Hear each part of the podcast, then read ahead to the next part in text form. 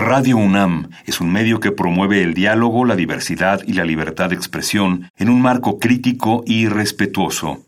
Los comentarios expresados a lo largo de su programación reflejan la opinión de quien los emite, mas no de la radiodifusora. Por siglos nos hemos hecho escuchar. Nacimos como parte de esa inmensa mayoría.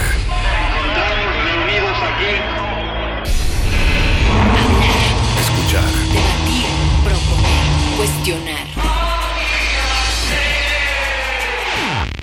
Está en nuestra naturaleza. Seamos instrumentos de conciencia de nuestro pueblo. Usamos el sonido porque atraviesa obstáculos. Muros, fronteras.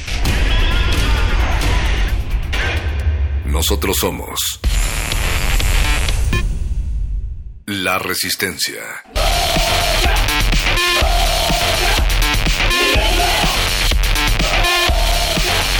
Resistencia modulada.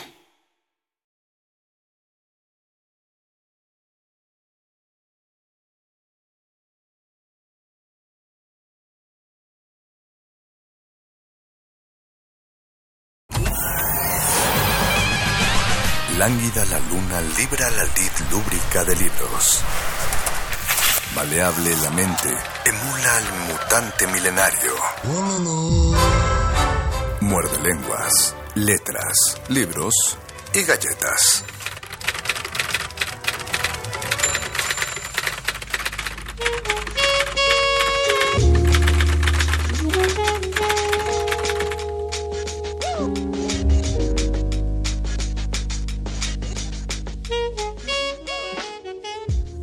Muy buenas noches, bienvenidos a este Muerde Lenguas del 4 de julio de 2018. Esta es la voz de Luis Flores del Mal. Y la voz del Mago Conde les da la bienvenida a este programa que pueden estar escuchando y pueden estar disfrutando como nosotros estamos disfrutando llevarlo, pero no estamos ante ustedes, somos unos fantasmas del pasado radiofónico. Estamos grabándolo en el pasado, en un no remoto pasado, pero sí en el pasado y mientras tanto estamos también con ustedes acompañándolos en algún lugar, escuchando nuestras propias voces y sintiendo esta experiencia de ser al mismo tiempo locutores y escuchas. Este programa va a tratar sobre literatura, poderosos políticos, literatos relacionados con la política y demás temas Y de- relacionados. Y de hecho si piensas, sí, eh, bueno, no es tan remoto más o menos. Estamos en mayo ahorita grabándolo. Y Estamos ustedes, en están, mayo. ustedes están escuchando esto el 4 de julio. Es decir, al momento que grabamos esto, no sabemos quién ha ganado las elecciones. El día de hoy se anunció, así para que vean qué tan grabado es esto y qué tan viejo. El día de hoy se anunció que Margarita Zavala se sale de la contienda. Y no sabemos nada, ni siquiera sabemos qué va a pasar en el debate. Ustedes ya supieron todo y nosotros no. Sí, o sea, y, y ahorita nosotros ya lo sabemos, pero los nosotros que les hablan no lo saben. ¿Se dan cuenta que, que curioso? Es algo, es algo muy complicado. Dimensional. El 4 de julio ese es la independencia de Estados Unidos. La independencia norteamericana. la independencia norteamericana donde también el poder y los intelectuales pues van muy relacionados, tal vez no tanto como en México, porque en México sí hay una especie de mancuerna entre el poder y los intelectuales. Dicen que las grandes revoluciones siempre surgen, las grandes revoluciones las produce la gente, la sociedad civil que antes se le llamaba pueblo, ahora se le llama sociedad civil, pero el- lo que gesta una, una transformación de un país y de una sociedad son los intelectuales. Por esa razón, el poder siempre tiene que mirar hacia los intelectuales y tener cerca a los intelectuales. No por algo es no, no es casual que exista, por ejemplo, el FONCA o existan instituciones donde los intelectuales pues están cerca del poder porque mejor tenerlos como aliados que como enemigos. Esto no significa que si no existiera esto, inmediatamente se haría una revolución, Ajá. pero sí hay una relación entre intelectuales y poder. Sí, se notaría más el descontento. Lo, lo que es curioso es, por ejemplo, que la comunidad intelectual también sea de las comunidades castigadas en la actualidad. Por supuesto. O sea, hay, hay periodistas asesinados, y eh, los apoyos del, del, FONCA cada vez son más pequeños. Y los eh, apoyos de, del de, becas del CONACYT también. Los pobres becarios, hay, hay, becarios que quedaron varados en otros países porque no les, no les liberaron. O becarios que entraron a su maestría con toda la esperanza, saludos a algunos amigos, con toda la esperanza de tener su bequita para poder estudiar, para poder terminar su maestría. Les dijeron pues ya no alcanzaron las becas, tienes la maestría, échale ganas, pero no tienes becas. Pero también échale ganas para que trabajes y mantengas la maestría también. Es un, es un trabajo doble y pues de esto hablaremos en este Muerde Lenguas grabados, cómo el poder influye en la literatura y cómo la literatura influye en el poder. Creo que podemos regresar a los siglos de oro cuando los intelectuales, y esto ya lo hemos dicho muchas veces, cuando los intelectuales tenían una relación con el poder. Primero pensemos en Garcilaso de la Vega, que era un soldado del rey Carlos V, pero también pensemos en Juan Ruiz de Alarcón o en Lope de Vega, que eran personas cercanas a la corte cuya escritura a veces les servía como un puente para la corte, pero no era que ellos se sentían, más bien que ellos quisieran ser solamente escritores y vivir de sus publicaciones porque eso no existía, sino que ocupaban sus escritos, ocupaban sus obras para acercarse al poder. Y en general eh, están, están unidos, están ligados no solo hablando de poder político, sino con clases sociales, con castas altas. Pues, por ejemplo, en Grecia, ¿cómo era en Grecia? En, Grecia, eh, ah, los festivales de, de drama, pues, se, entraban los autores porque proponían una obra. Y a esas obras que iban a verse al Teatro de Pidauro no iban todos, o sea, no, no era un teatro que, que se abriera al pueblo.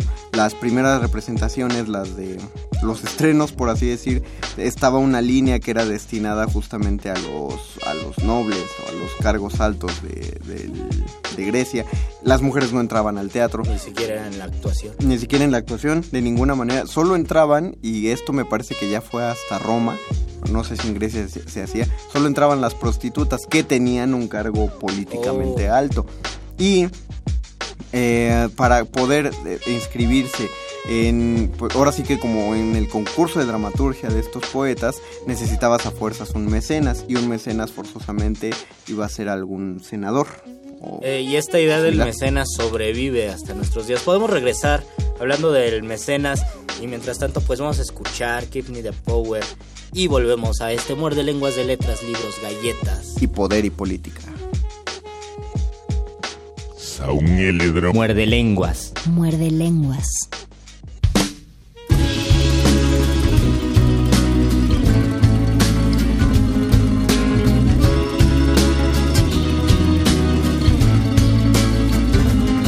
La policía te está extorsionando.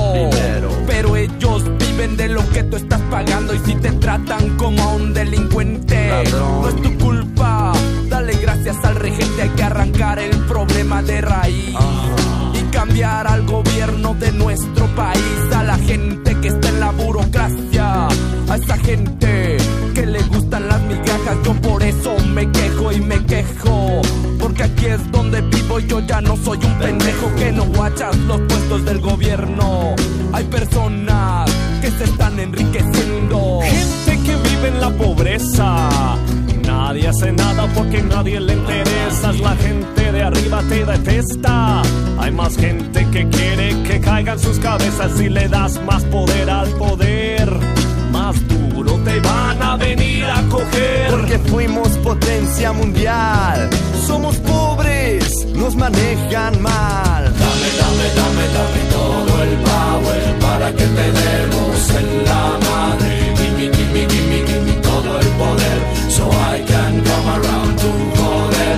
Dame, dame, dame, dame todo el power para que te demos en la madre. Gimme, gimme, gimme, gimme todo el poder, so I can come around to joder. Dame, dame, dame, dame todo el poder. Dame, dame, dame, dame todo el power. Dame, dame, dame, dame todo el poder.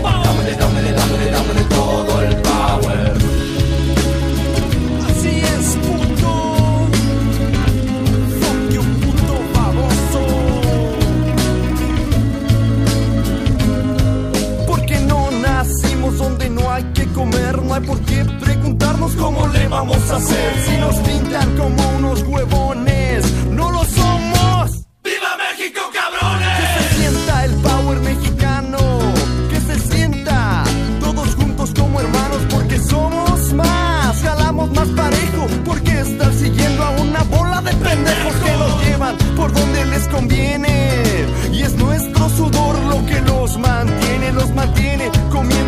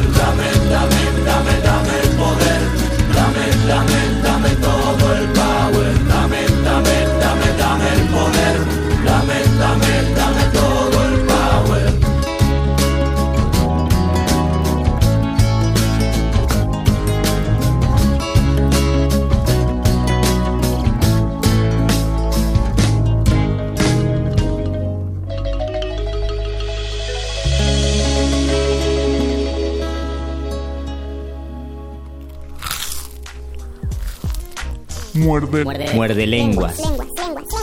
Regresamos a este muerde lenguas de política, poderosos, políticos y literatos. Y estábamos hablando del mecenas. Ah, sí. De la manera en que una persona influye para poder ayudar a, a un intelectual, para que este intelectual pueda llevar a cabo una de sus obras o sus obras. Pienso muchísimo en los siglos de oro, en Góngora, donde este gran, gran escritor que de cierta manera es el verdadero padre de las vanguardias literarias, o sea, se adelantó mucho a su tiempo. Góngora creó un lenguaje, él escribía en gongorino. Góngora quería escribir cuatro poemas muy largos que se llaman Las Soledades. Escribió uno completo, el otro lo dejó casi por terminado y quería escribir otros dos. Yo pienso que Góngora necesitaba más que cualquier otro escritor y con todo respeto a todos los escritores, un sistema nacional de creadores, que es una beca muy muy grande que da el gobierno a escritores ya consagrados. Góngora necesitaba un sistema nacional de creadores para poder escribir esto y pues murió y ya no se escribió. Creo que eso es un caso importantísimo porque en 1616 pues, se publicaron Las Soledades, que es un libro increíble, me parece que es por esas fechas y también por esas mismas fechas se publica El Quijote, que curiosamente Cervantes antes de escribir El Quijote quería venir aquí a América para administrar el cacao en Oaxaca. Ah, sí, no lo dejaron y dijo, bueno, pues tendré que escribir El Quijote. Pero eh, tú dices que eh, a Góngora le hubiera hecho muy bien un mecenas, un, fonca, mecenas, un fonca, sí. para dedicarse de tiempo completo a pensar en la poesía. Sí. Es, eh, ahí quiero decir dos cosas, o sea, es muy simpático cómo, cómo funciona ese pensamiento, ¿no? Eh, todos defendemos, y creo que estaría, sería muy necio el que dijera que la escritura no es una profesión, ¿no?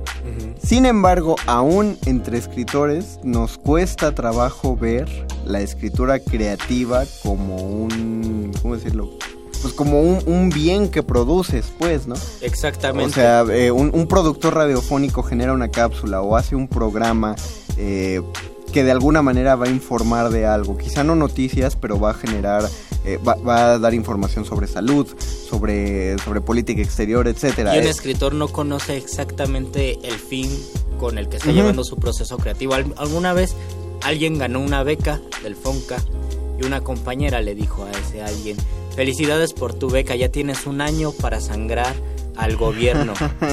y, y yo eh, en esta escena pienso, espera, como un año sangrando al gobierno significa que es, es tener mala fe, ganar Sí, una beca. exactamente. Significa que escribir poemas no vale porque escribir narrativa o lo que sea, escribir literatura no vale porque si el gobierno te la paga es que le estás robando Exactamente, los ¿no? impuestos Es- a otra cosa que puede ser para hospitales o como es. es la manera de verlo, ¿no? Si sangras al gobierno porque el gobierno debería usar el dinero en otra cosa, no en tu proceso creativo.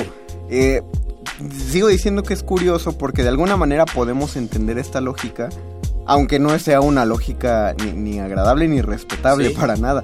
Ponlo así. eh, ¿Cuánto... Qué, qué es más barato? ¿Un taco de canasta o un taco de bistec? Un taco de canasta. Un taco de canasta es más barato. ¿Uno de guisado o uno de bistec? Uno de... Depende ahí, pero Por ejemplo, ¿qué guisado es caro? por ejemplo, no sé, un guisado caro creo que creo que tiene que ser algo que tenga mucha carne, pero un taco de guisado sencillo de huevito con arroz huevito es con más arroz, barato que es un más taco de bistec. ¿Por qué, por qué estaremos, por qué estamos hablando de tacos, muerde? Escuchas, pensarán. Porque justamente es fácil poner un valor monetario en cosas, no voy a decir útiles, pragmáticas, se Ujú. dice, ¿no? Es fácil poner un costo en productos de ese tipo. Pero si nos pusiéramos a hablar en valor monetario, así de, Luis, ¿qué cobrarías más? ¿Una décima o dos quintetas? Eso sí es más complicado. Ah, ah, lo estamos hablando en cantidades, lo mismo, no son 10 versos en ambos O casos. incluso cuando dices, ¿qué vale más? ¿Escribir 500 páginas o escribir un, Un, o un poemínimo o cinco poemas muy cortos pero que también te va a costar mucho trabajo? Quiero, quiero escribir, ¿qué, qué voy a valorar más? Que escribí una novela como las de Dan Brown del Código Da Vinci de 800 páginas o que escribí... Pedro Páramo, Pedro ¿no? Páramo o, o- o un breviario como el de Juan José Arreola, ¿no? Ujú. Hay, eh, hay, hay valores en cantidad, pero en calidad, eh, y, y ahí entraría alguien a decir, Sí. bueno, nadie pondría en duda que Pedro Páramo está mucho mejor escrito que el Código Da Vinci, pero quien no sabe diría cómo ponemos el parámetro de cuánto cobrar. Y eso, y eso francamente en, en el Fonca es algo complicado y yo lo he platicado creo que con asesores, tutores del Fonca y con escritores que les pregunto, por ejemplo, en la novela, ¿ustedes qué tienen que hacer en un periodo de un año una novela? Yo, si eres de poesía, por ejemplo, te becan, te beca el gobierno un año, pues escribes unos 40 poemas, pero en novela ¿qué haces? ¿Qué tal si tú quieres escribir un novelón de 400 páginas? No te vas a tardar un año, te vas a tardar más de un año. Y lo que nos dicen esto, lo que me contaban esos compañeros es, pues lo que nos piden es escribe un boceto de tu novela, escribe el primer borrador de tu novela y luego tú le sigues por tu cuenta o bien escribe algunos capítulos de tu novela. Pero la idea es de una beca es en un año, no sé cómo le tienes que hacer, pero o entregas una obra de teatro, o entregas una novela, o entregas un libro de cuentos, o entregas un libro de poemas. Pero le dan un valor. Ajá, le dan Ah, un valor. Que, que es a lo que regresamos. No estamos, no estamos para nada en contra del mecenazgo. Y de hecho, yo estoy a favor. y esto, yo, como Luis. Sí, yo, dijo- yo también pienso que necesitamos mecenas Ah, para poder escribir. Ah, ya me acordé cuál era mi segundo comentario. Lo- los, los mecenas son necesarios porque sí, sí, un, un autor, un artista en general, una bailarina, un, eh, una violinista, un, este, un coreógrafo, etcétera. Sí. Todos, todos, eh, qué bueno que les paguen justamente por hacer arte. Sin embargo, no, me, no puedo dejar de acordarme de, de un- uno de los parámetros del escritor que escribe Augusto Monterroso en sus brevedades, donde dice que el escritor no debe buscar la comodidad. y me Oh, acuerdo, sí. O más bien no puede soportar la comunidad. Y recuerdo en la Fundación para las Letras Mexicanas, eh, un compañero que ya había durado dos años con esa beca, el periodo máximo que se puede durar, dos años. Y él estaba harto justamente de, de la tranquilidad que tenía para escribir. Estaba harto de poder llegar a las 9 de la mañana a su cubículo, tener una computadora dispuesta para que él escribiera todas las obras de teatro que quería, que le pagaran por ello y que no se tuviera que preocupar por trabajar. y lo complicado que significa poder escribir ya sin esos obstáculos cuando muchos escritores encuentran el proceso creativo como un medio de escape. Ya trabajé muchísimo en una Exacto. oficina, ya hice muchas labores dando clases, trabajando de editor, lo que sea. Llego a mi casa y me dan muchísimas ganas de escribir. Después tienes todo el tiempo para escribir y pues dices, ahora sí no puedo. Pero es como eh, eh, eh, en esta eh, en estos preceptos de Monterroso pone los ejemplos justamente de Cervantes que escribe el Quijote en la cárcel, de de, Poe que escribe en la ruina etílica, de, Terrible, sí. de, de- qué otros autores, por ejemplo, desde la pobreza. A García Desde Márquez. Gar- García Márquez que se le ocurre aquí en México en un viaje a Acapulco, 100 años de soledad, y la urgencia de tener que escribir la novela porque tenía un periodo corto de un año o dos años mientras su esposa se tenía que hacer cargo de algunos gastos para él poder escribir la novela. Entonces tenía que hacerla aprovechando ese espacio pero gracias a todo el trabajo periodístico de redacción fue que García Márquez afinó muchísimo la pluma y se nota que es muy fluida la novela de 100 años de soledad porque han, para esas 400 páginas existieron cientos y cientos de páginas de su trabajo periodístico. Y, y, y ahí la mecenas fue la mujer. Ahí la mecenas fue su esposa. Eh, Hay un testimonio justamente donde él, él habla de cómo ella hacía malabares para que hubiera comida y... y- Porque ahí ya tenían hijos, ¿no? Ahí ya Tenían tenía, familias, creo que tenían dos, sí, tenían ya dos. eh, y pues había que mantener todo lo que es escritor, ese escritor suelo llamado García Sí, Márquez sí. no iba a ser por su cuenta. Pero bueno, hay, hay, hay igual cierta... Pues ahí no hay comodidad, es decir, alguien, eh, su esposa trató de facilitarle la situación, pero de todas formas la- el constante pensamiento de acabarlo en poco tiempo, Sí. de no estar aportando el dinero adecuado a la casa, eh, de ser ahí sí sangrar el, el dinero. Ajá, sangrar de el dinero de, de la familia y de los gastos cotidianos.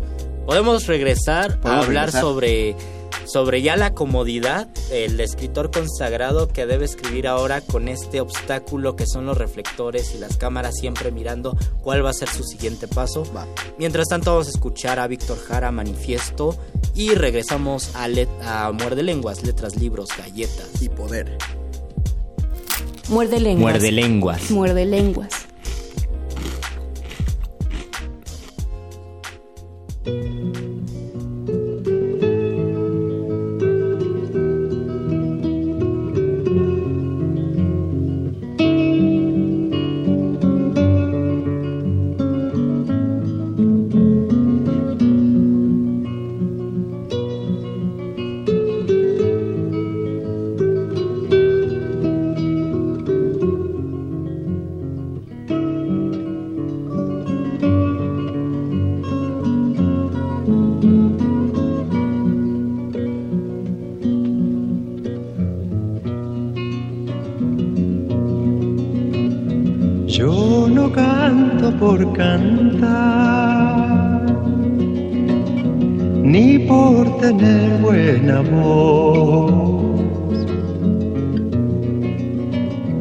Canto porque la guitarra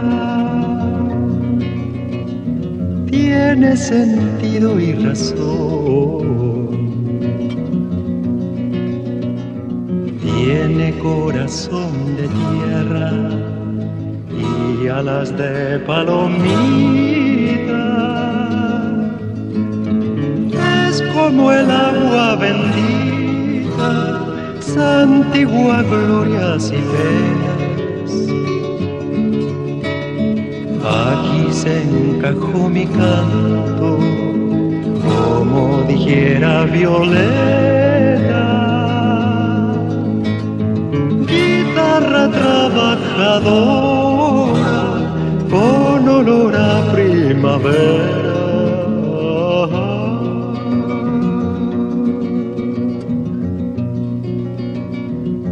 No es guitarra de rico,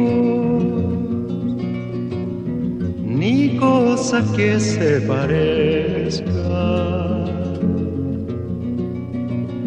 Mi canto es de los andamios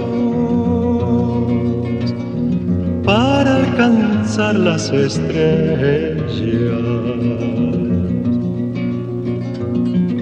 Canto tiene sentido cuando palpiten las venas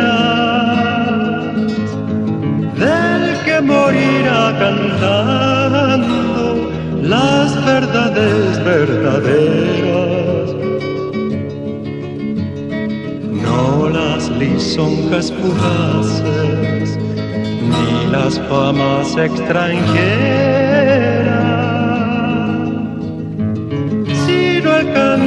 una lonja hasta el fondo de la tierra.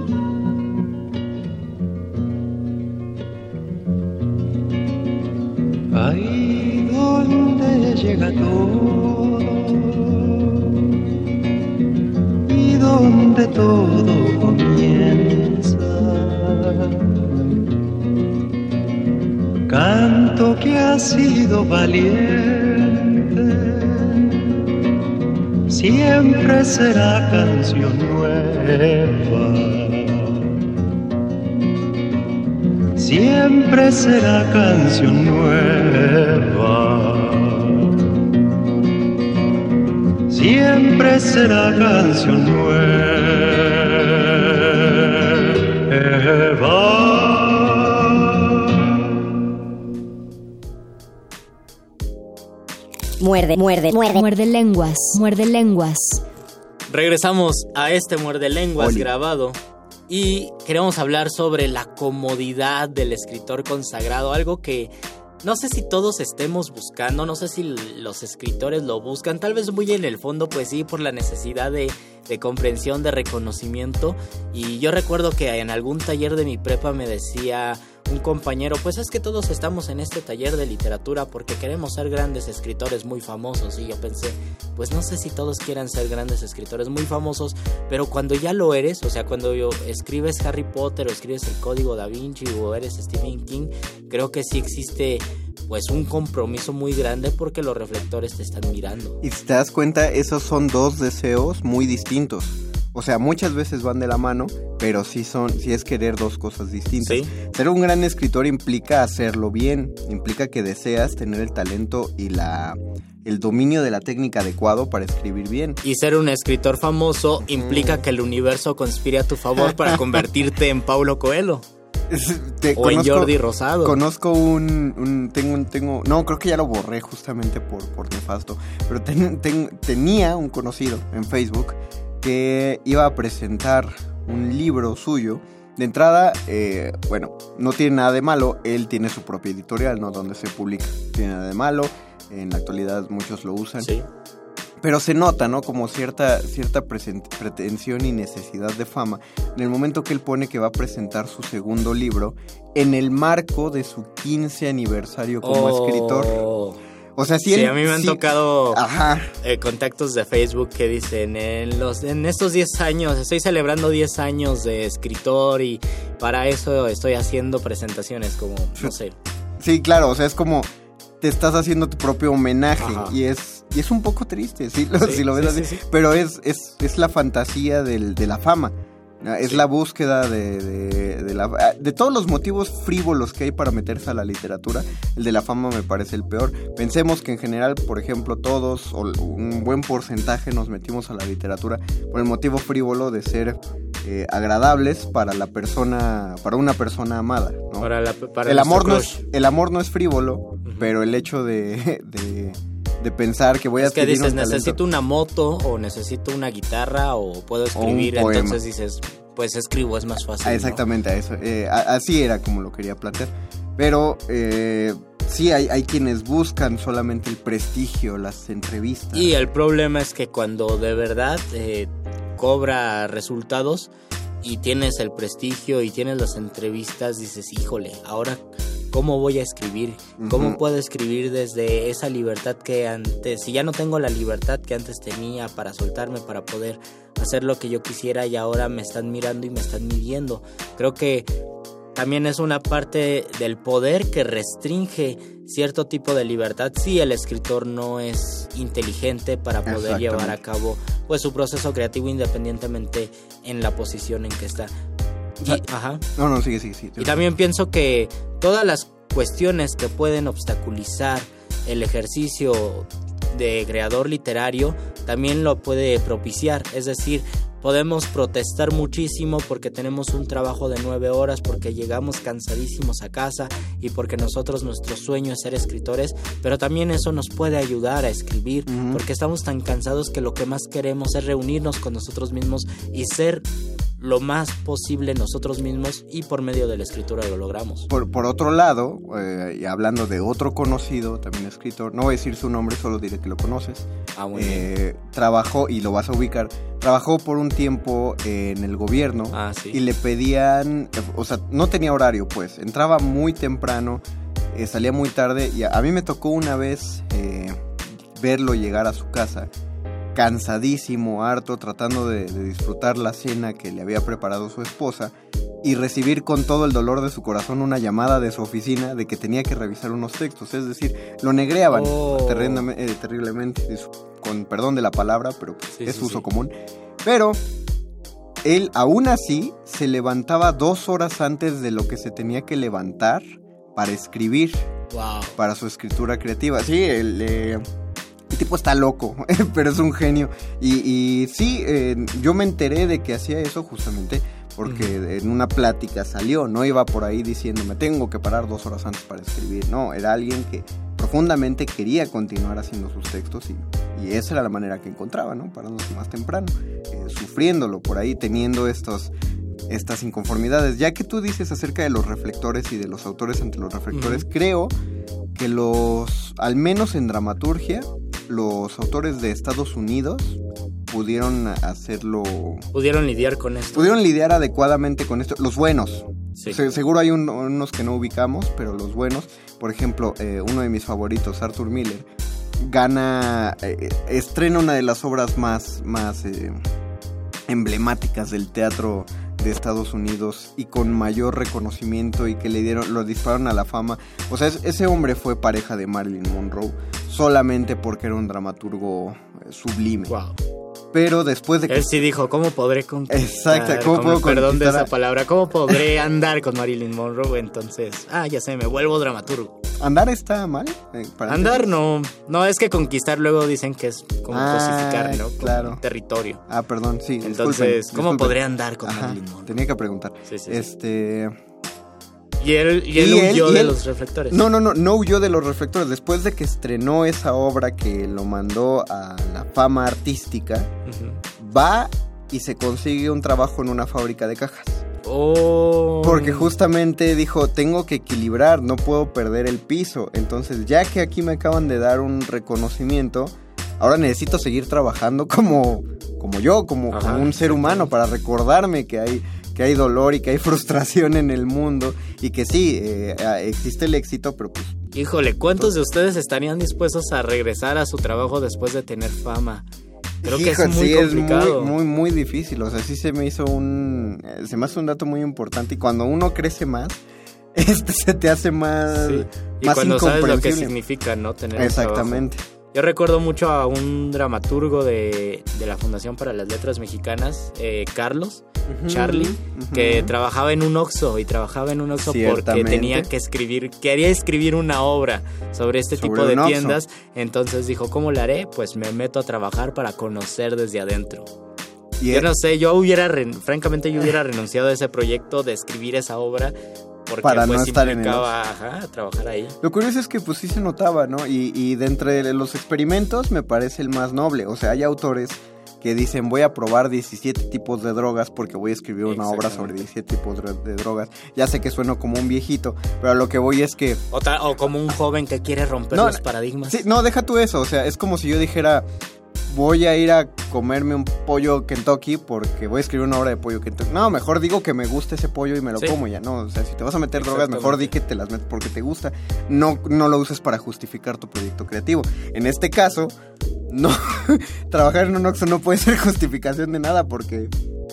Pues no, no creo que, no creo que le Y estuviera si, ya enamorado estás, del y si ya estás trabajando en el Oxxo, pues sé valiente, sé un héroe y abre la segunda caja, por lo menos. Abre la segunda. A lo caja. mejor si no te recuerdan como escritor, te recuerdan como el, El que héroe mantenía que, la que caja. abrió la segunda caja. Saludos Entonces, a Iván. Saludos a Iván. Carlos Iván Córdoba se llama. es un gran dramaturgo. Ahí agréguenlo a buen a ver si, a ver qué, si nos reclama. Pues vamos a escuchar una última rola. ¿Qué va a sonar? Vamos a escuchar Diario de un detento, Diario de un detenido, que es una canción relacionada con la con una masacre en 1992 en una cárcel de Brasil de Racionais MCs y regresamos a este muerde lenguas grabado de letras, libros, galletas y poder. Saúl Lebron muerde lenguas. Guas, guas, guas, guas.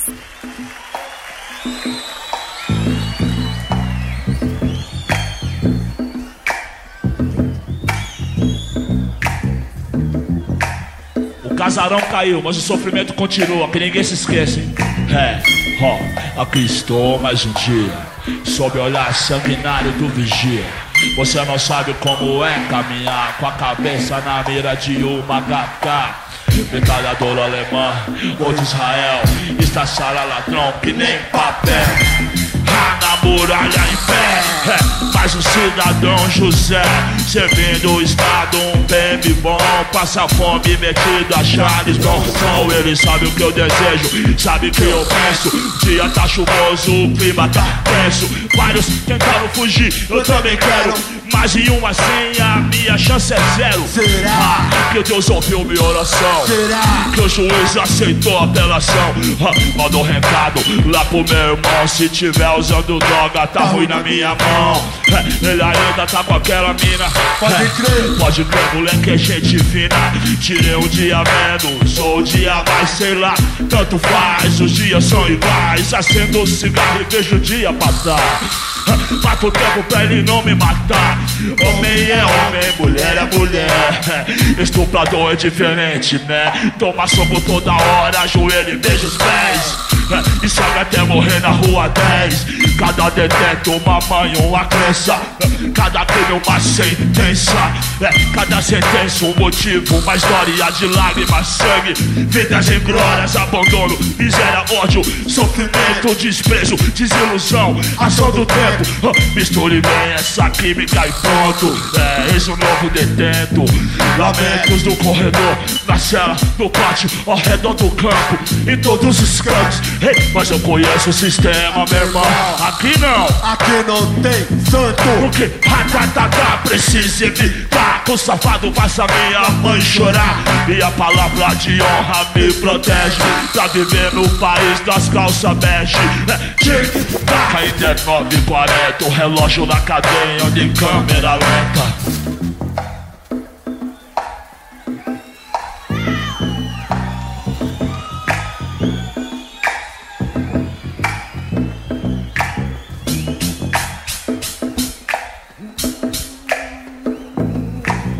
Ratatata, mas o metrô vai passar. Com gente de bem, apressada, católica Lendo jornal, satisfeita Hipócrita com raiva por dentro A caminho do centro, olhando pra cá Curiosos, é lógico. Não, não, não é o zoológico é, Minha vida não tem tanto valor Quanto seu celular, seu computador.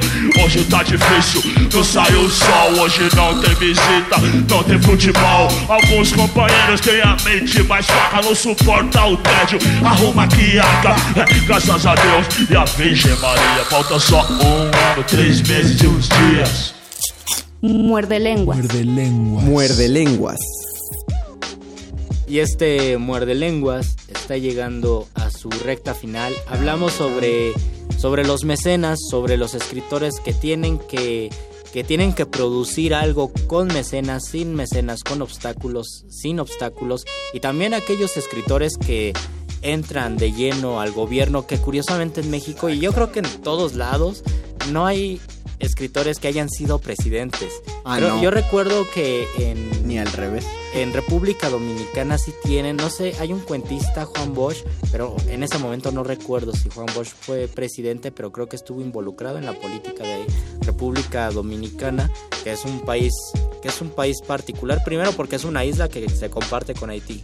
Segundo, porque es un país hispanohablante de las islas. Hay tres países hispanohablantes, Cuba, Puerto Rico y República Dominicana. Puerto Rico pues es un estado libre asociado de Estados Unidos, entonces su historia es un poco distinta y Cuba por la Revolución cubana también es una historia muy particular. Y República Dominicana es un es un territorio, es un país que tiene intelectuales importantes, que tiene pensadores, uno de ellos es Pedro Enrique Sureña que estuvo aquí en México y que es parte del Ateneo de la Juventud. Y este país con, con su contexto, me parece, según yo, lo que he investigado es de los pocos países que ha tenido a un intelectual, a un escritor que ha llegado al poder. O sea, sí existen eh, presidentes que tienen libros publicados, ¿no? Hasta Peña Nieto tiene su libro Sí, publicado. pero, pero bueno, todos esos libros son, son como... No, no cuentan. pues. Ajá, o sea, sí, Es- sí cuentan, pero estamos hablando de literatura. Ajá, o ¿no? sea, escritura creativa, por de escritura así. creativa. Está el hermano, ya leímos, Ya los leímos poemas los de poemas del Salinas. hermano de Raúl Salinas. Pero ¿qué pasaría si México hubiera tenido Hay- un poeta y quién habría sido, no? Hay este, sí, de presi- hablamos de presidente de ejecutivo, ¿no? Bueno, Sí, el sí, federal, sí. ¿no? El, así altota. Hubo en, en Colima una, una poeta que aparte que fue Oh. eh, gobernadora de Colima y aparte de ser poeta, también tiene el título de ser la primer mujer que tuvo un cargo público de esa categoría Wow, en México. genial. Es Griselda Álvarez Ponce de León, si no estoy mencionando mal el nombre. Tenemos que buscarla. Y Sí, sí, sí, eh, es, es poeta y es, eh, eh, pues es de las reconocidas. De hecho, ha tenido un par de cápsulas aquí en Radio UNAM. Y lo curioso es que eh, es, es simpático porque se apellida Ponce de León. Sí. pero es descendiente, Ah, es es descendiente verdad. Directa de el conquistador español Ponce de León. Ah, sí. O sea, su linaje, ella, ella tiene en No tiene que ver con Cedillo, porque Cedillo era Ponce de Ah, León era también Ponce de León, no sé. Espero que no. Ojalá yo también, porque ya estabas muy entusiasmado hablando de. No, leí los de poemas. eso. Es, es simpático que sea descendiente de conquistadores, pero leí los poemas y, y sí, es bueno. Tuvo un premio. Wow. Eh, tuvo premios, entonces, que, que lo justifican. Y bueno, tenemos también el caso de Chile, donde Neruda quería ser, Pablo Neruda quería Ah. ser presidente y declinó a favor de, Y, y- y en realidad. de des- Salvador Allende. Después de eso fue. O sea, sí era como senador. Ajá, tenía, tenía un ¿O cargo diputado? político y desde antes pues trabajó siempre en la diplomacia Pablo Neruda, por eso también conoció tantos lugares y vivió en tantos lugares. Y es también el caso de su queridísimo amigo inseparable y entrañable Octavio Paz, que también, no es cierto, no eran amigos, que también estuvo en, en muchos países y estuvo relacionado con el gobierno. Justo Octavio Paz era embajador o trabajaba en la diplomacia, no recuerdo en este momento, no sé si estaba en Francia o en la India, creo que estaba en Francia como embajador y en el 68 renunció cuando ocurrió la masacre del 2 de octubre, es decir, creo que Octavio Paz es uno de los casos más paradigmáticos para entender esta relación entre poder y política. Y otro caso también curioso es el de Jaime Sabines. Jaime Sabines fue dos veces diputado, una vez diputado estatal me parece, y otra, y creo que lo puso directamente Carlos Salinas porque no fue diputado de votaciones, y luego fue diputado Era federal. En algún, en algún documental de de Jaime Sabines, un político decía que en ese periodo de ser diputado, Sabines anotaba las groserías que decían los que decían los políticos en el Congreso, que decían los diputados. Y creo que después escribió un texto con esas groserías y dijo, yo quiero pasar a leer algo al Congreso y no lo dejaron leer. Él, Sabines jamás Pues sí, ya sabían. estuvo, estuvo en el la Congreso, tribuna. en la tribuna leyendo, simplemente fue diputado, no sé. Estaría interesante saber ah, qué, qué leyes aprobó, por cuáles leyes votó eh, Jaime Sabines y en el tiempo de el TLC si hubo alguna votación, él estuvo a favor o en contra. Era un diputado del PRI, entonces pues tendríamos que investigar la vida política de Sabines. Es- es- era interesante cuando, cuando eh, eh, comunidad intelectual, artística, sí se involucraba en política. Ahorita lo más que esperamos es a que Carmen Salinas sea diputada. Sí. Pero en, en otros momentos, por ejemplo, o sea, eh, el caso de Salvador Novo no deja de llamar la atención ya para terminar en esto. Salvador Novo, uno de los mejores eh, diplomáticos, gestores del Instituto Nacional de Bellas Artes, eh, director y, y autor teatral, eh, fascinante, pero lo que más llama la Cronista de la atención, Ciudad de México. cronista de la Ciudad de México. Y gran cocinero. Ah, dicen. Sí, o sea, Ah, era, era gran cocinero y ya hemos contado la anécdota donde alguien, alguien que lo odiaba le dijo pinche puto y él dijo no, pinche no, yo soy cocinero. Yo soy el chef.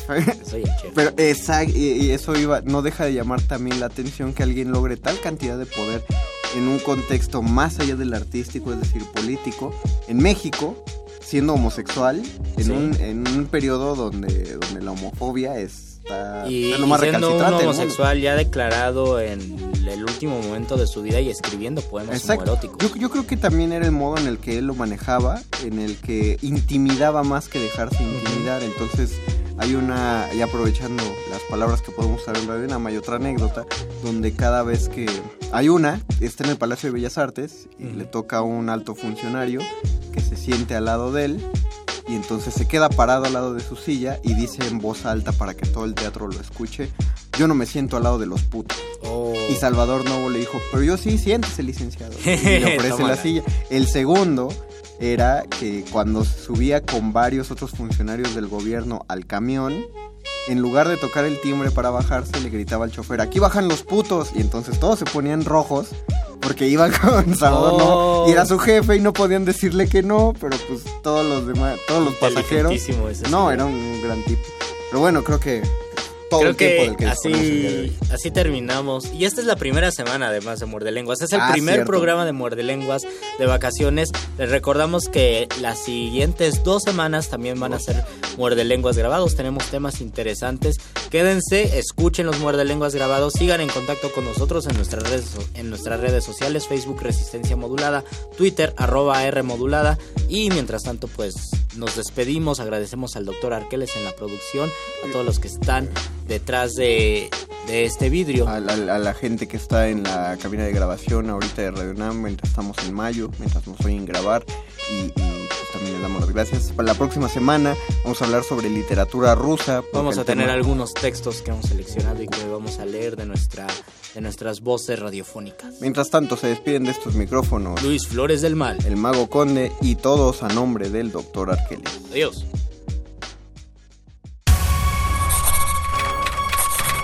Los locutores del muerde lenguas se quieren deslocutor y muerde lenguarizar. El que los deslocutor y muerde lenguarice, buen deslocutor y muerde lenguarizador será.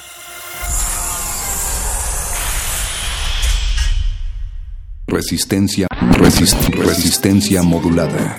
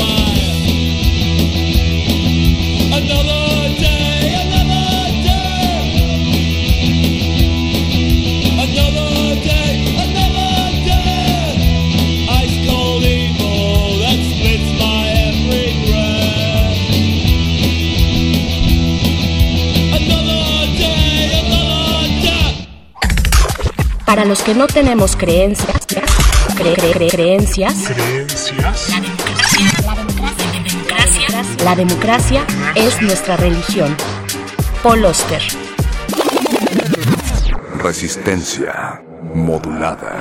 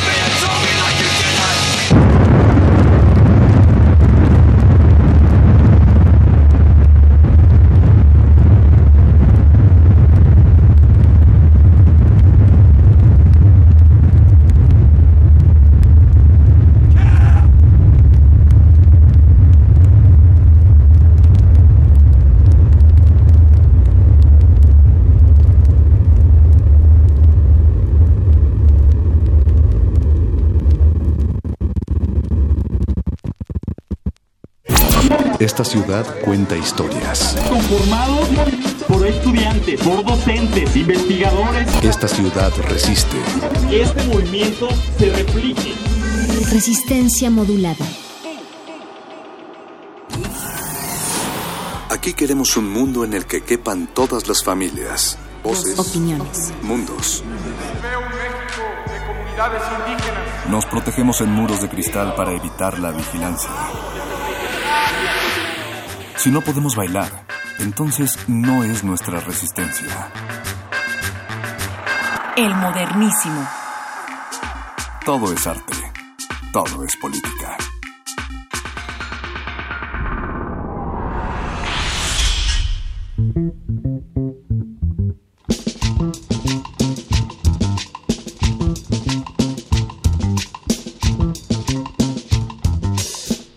Buenas noches y bienvenidos todos y todas a una nueva emisión del Modernísimo en Resistencia Modulada. Mi nombre es Berenice Camacho. Este es un programa especial de vacaciones de verano que hemos preparado para ustedes en esta ocasión para hablar de propuestas que desde la cultura o desde las artes dialogan con la realidad de nuestro país.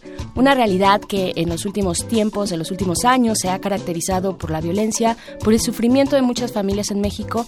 Hablaremos con Temoris Acerca del documental No se mata la verdad, en el que se denuncia el riesgo y la violencia por la que atraviesa la prensa en México, una producción de ojos de perro contra la impunidad. Además, tendremos una entrevista con Camila Kraus, poeta y ensayista veracruzana, con quien conversaremos de su más reciente publicación titulada En las púas de un teclado, un referente que desde la poesía pone en la mira las heridas que ha dejado precisamente la violencia en México. Así es que todo esto, todo esto después de una pausa musical, sigan en sintonía, están en el modernísimo. Sigan en, sigan en sintonía. Sigan en sintonía, están en el modernísimo. En el, moder- en el modernísimo. El modernísimo.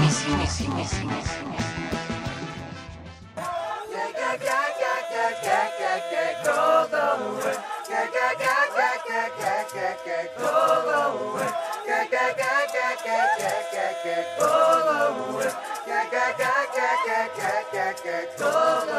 just wanna party,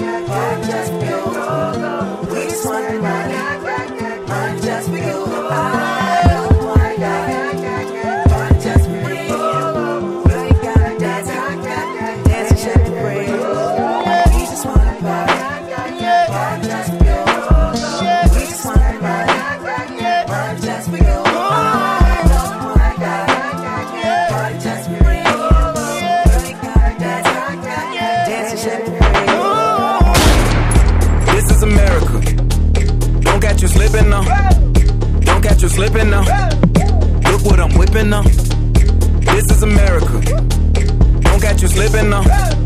Don't catch you slipping now. Look what I'm whipping now. This is America.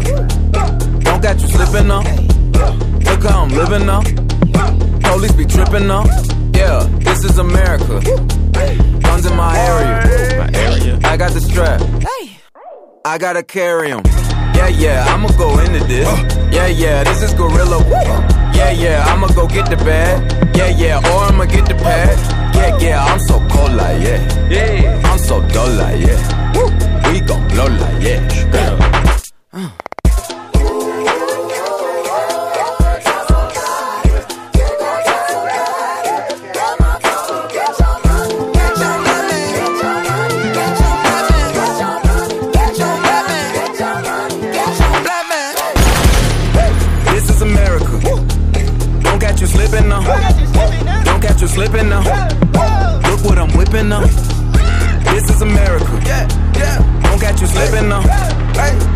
Slipping now. Look what I'm whipping now. Look how I'm geeking now.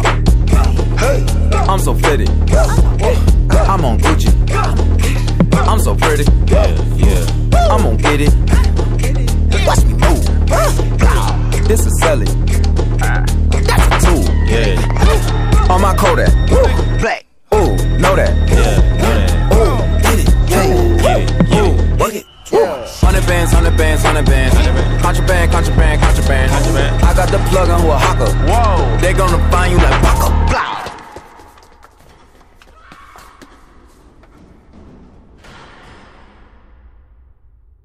El modernísimo.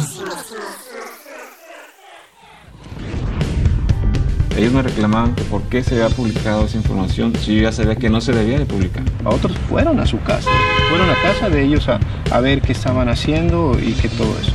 Otros se tuvo que entregar porque si no tenían a su familia. Más de 30 ¿no? Eh, periodistas que, que, han tenido que huir del, del Estado por el ambiente hostil, ¿no? por esa persecución. Pórtense bien. Todos sabemos quiénes andan en malos pasos no puedes tomar fotografía de nada, ni como ciudadano ni como periodista. Pero tampoco le puedes decir nada a la policía si ellos te toman fotografías, porque si tú te atreves a denunciarlo, pues posiblemente no amanezcas vivo. Ni post-mortem los están cuidando. Están tratando de manchar su reputación. Veían un crimen de Estado en el crimen oye, de la Narvarte. Porque, oye, porque, un fotógrafo Carlos, desconocido Carlos, estaba en una Carlos, piquera.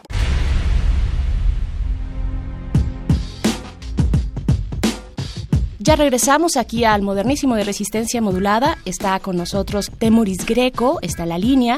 Él es periodista, corresponsal de guerra, politólogo y productor de No se mata la verdad, el documental que habla y denuncia la violencia, sobre todo eh, la, la violencia que se ha cernido sobre la prensa en México y que fue estrenado el pasado 14 de mayo en Culiacán, Sinaloa, en el marco de la jornada en memoria del periodista Javier Valdés, a un año precisamente de su asesinato, que fue el 15 de mayo. Así es que le doy la bienvenida a Temoris Greco. Muchas gracias por esta conversación. ¿Cómo estás? Hola, Bere, pues muchas gracias por la, por la oportunidad y de dirigirme al público de Radio UNAM. Pues es un gusto para nosotros tenerte en estos micrófonos, Temoris. Primero, pues para preguntarte en lo general, cuéntanos cómo surge Ojos de Perro en contra de la impunidad y cuáles son estos proyectos que han ido lanzando desde esta iniciativa, cómo es esta génesis de denuncia mediante el formato de documental. Pues mira, ese fue básicamente por la por la, incomodidad o, el, enojo ante, pues cuando, nos quejamos y nos quedamos nada más en la queja. Eh, o sea, surgimos eh, a raíz de Ayotzinapa, bueno, en noviembre de 2014, después de que el, entonces procurador Jesús Murillo Caran empezó a dar sus, versiones, su, lo que llamó su verdad histórica sobre lo que había ocurrido en Iguala con los estudiantes de Ayotzinapa, que habían sido, según él, incinerados en una tira fantástica en el basurero de, Cocula. Empezamos a percibir en ese momento que la intención del gobierno no era encontrar a los 43 de, de, de, desaparecidos y, y, averiguar quién había cometido los, los, crímenes, qué cadenas de complicidades permitieron que algo tan, tan espantoso ocurriera. Y bueno, nos, nos, reunimos un montón de comunicadores, escritores, músicos, eh, novelistas, periodistas, cineastas, fotógrafos. Y nos reunimos, eh, compartimos nuestro enojo y después dijimos, bueno, pero no se puede quedar eso en una queja, tenemos que hacer algo. Entonces decidimos crear un colectivo, trabajar juntos, eh, con no, no solamente sobre el tema Yotzinapa, sino sobre cuestiones de eh, seis ejes temáticos, que son desigualdad, corrupción, impunidad, derechos humanos, derechos de género y medio ambiente. Primer, nuestros primeros trabajos, pues, de, debido a tener nuestro origen, eh, estuvieron enfocados en, en la Yotzinapa, eventualmente sacamos el, el, documental Mirar Morir, el ejército en la noche de Iguala, y mi libro Mentira Histórica, Estado de Impunidad, Impunidad de Estado, sobre este tema. Y des después nos, nos, enfocamos en otros, ¿no? Que eh, como el, el proyecto multimedia, que es un libro, videos y, y, galerías de fotos que se llama Los 12 más pobres, el lado B de la lista de millonarios. Hicimos un, una, unos reportajes sobre afrodescendientes, sobre la, discriminación contra los mexicanos de origen afro. También eh, hemos, hemos hecho algunos temas sueltos sobre eh, eh, agresión contra las mujeres. Queremos trabajar con eso más. Y también nos enfocamos en el tema de la violencia contra los periodistas. Ahí surge este documental que trata sobre los tres últimos años, los, los tres años más sangrientos de la historia para el periodismo en México eh, tres años en los que pues mientras más nos devorábamos eh, más más compañeros caían. Claro. Entonces eso fue pues francamente muy, muy triste. ¿no? Una parte de la génesis del trabajo que están haciendo junto con Ojos de Perro contra la, la impunidad. Entonces, ya hablando específicamente de este documental, No se mata la verdad, que hay que decir, está bajo la dirección de Coista Greco, tu hermano. Eh, pues, ¿cuál es la situación de denuncia que se presenta en este documental, Temoris? Presentamos varios, varios casos. Intentamos dar un panorama que no es un panorama completo porque en, en los 100 minutos que dura eh, es no es no es posible ponerlo completo. O sea, eso ya lo haremos más, más adelante en un libro y en una serie para, para televisión. O sea, muchas historias se quedan fuera, por supuesto, ¿no? Es tanto el número que, se, que, que, no es posible meterlas todas en un documental, ¿no? Son, son tantas y al mismo tiempo son tan diversos los, las, las formas en que se trata de imponer el silencio o la, o la censura a la libertad de expresión en México. Pero eh, pre presentamos varios casos de, de, de compañeros que que cayeron asesinados en el tiempo en el que estuvimos trabajando, ¿no? Como Moisés Sánchez, Miroslava Bridge, Javier Valdés eh, o Rubén Espinosa y Nadia Vera.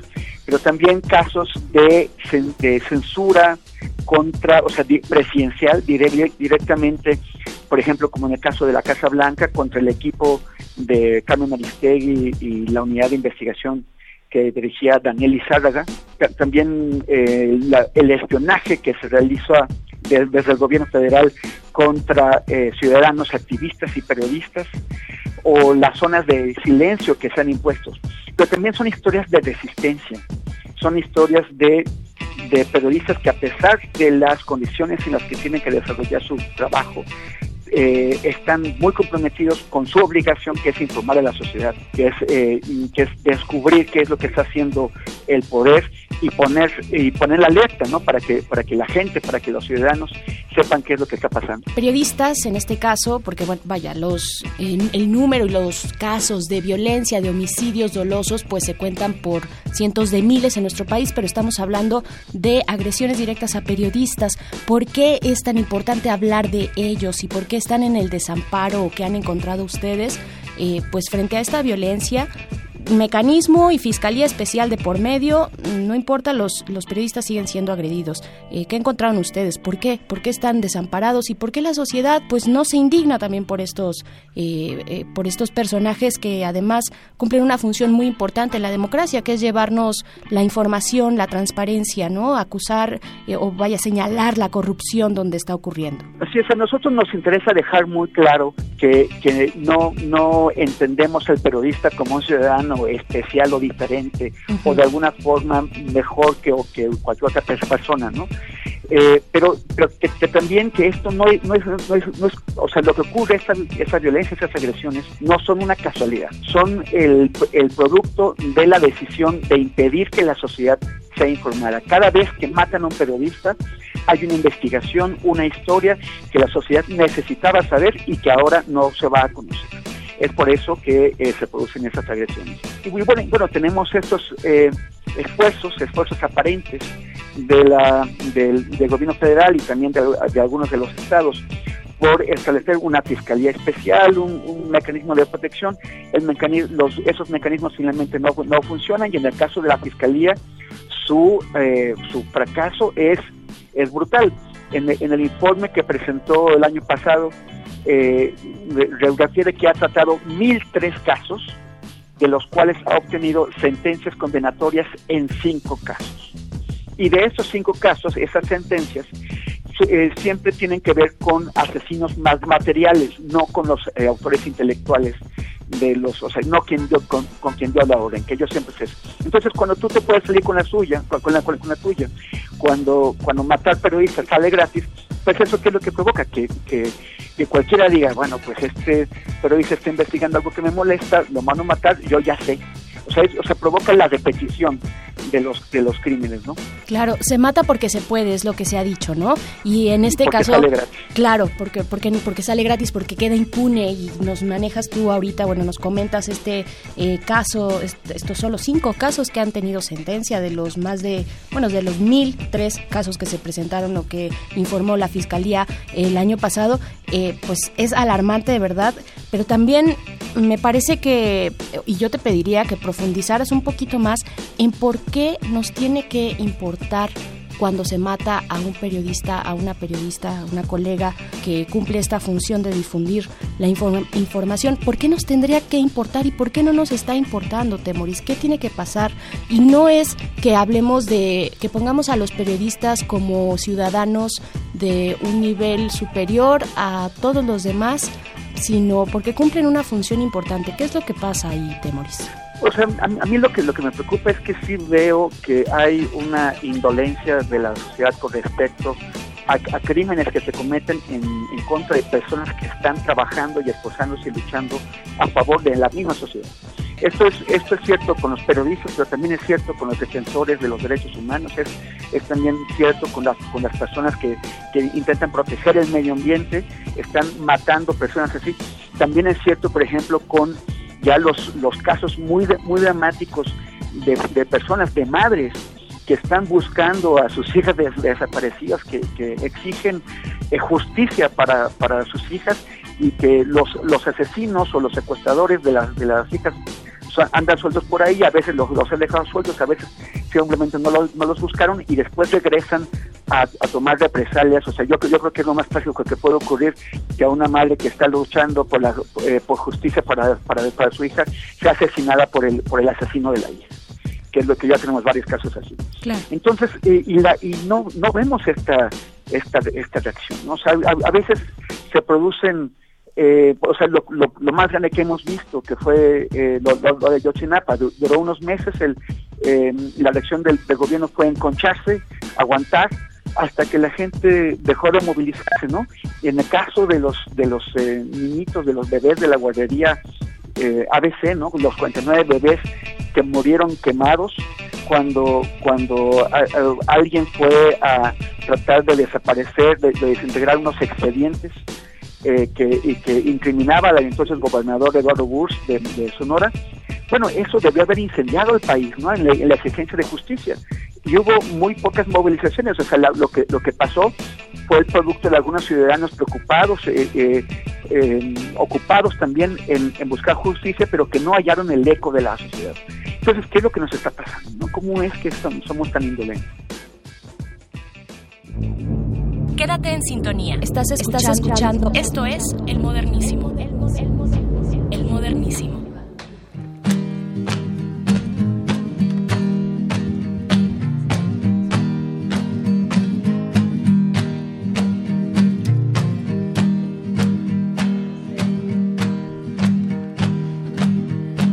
Te estamos esperando en casa.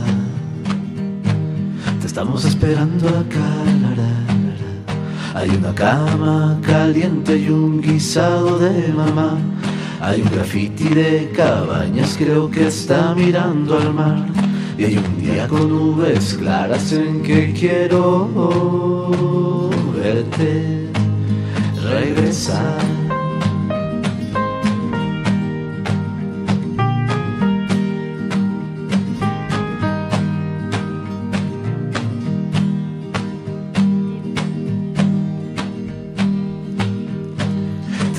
Esperando en casa. Te estamos esperando acá. Hay un partido en la cancha, aquí nos falta un jugador. Hay una milpa en el campo y hay que hacerla florecer. Hay un silencio en el patio en donde quiero verte aparecer.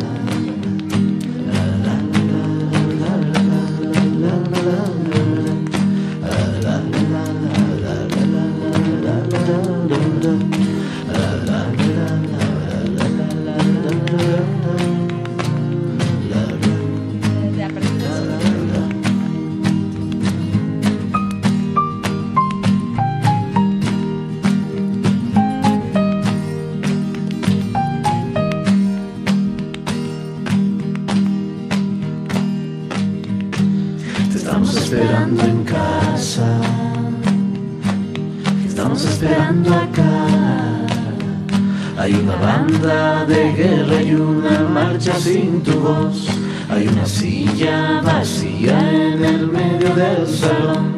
Hay mucha gente que camina para verte bajo este sol.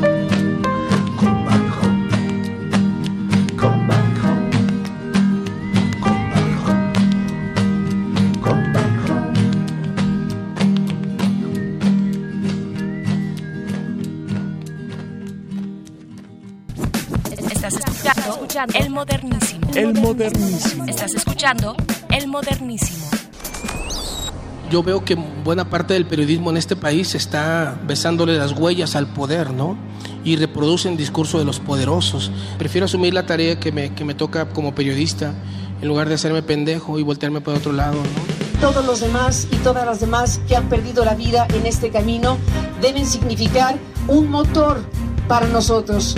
Los que hacen su trabajo son sancionados, castigados, hostigados y perseguidos y quienes deberían rendir cuentas pues siguen ahí en sus puestos.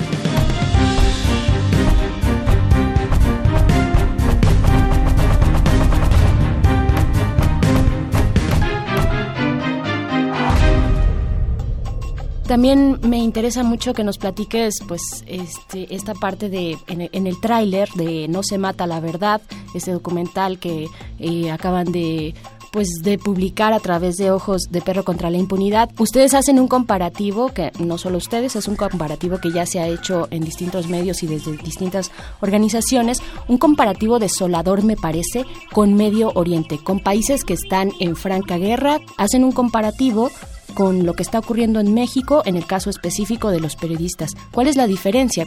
¿Cuál, es el punto en el que se cruzan, pero también en el que se distinguen estos dos escenarios, el de Medio Oriente y el de México? Sí, bueno, eh, como, como sabes, yo trabajé varios, varios años cubriendo guerras y conflictos bélicos en Medio Oriente. Estuve en Siria, en Gaza, en, en Egipto, en Libia, en Irak y otros países, en Congo. Y eh, entonces lo que intentamos aprovechar para el documental es esta experiencia para, para tratar de comparar cómo, cómo, cómo son las cosas, ¿no? El año pasado en México mataron al mismo número de periodistas que en Siria y esos dos países fueron los países del mundo donde más mataron periodistas por encima de Irak, Afganistán, Líbano, eh, Siria, Libia, eh, lo que tú quieras. O sea, esos fueron los países.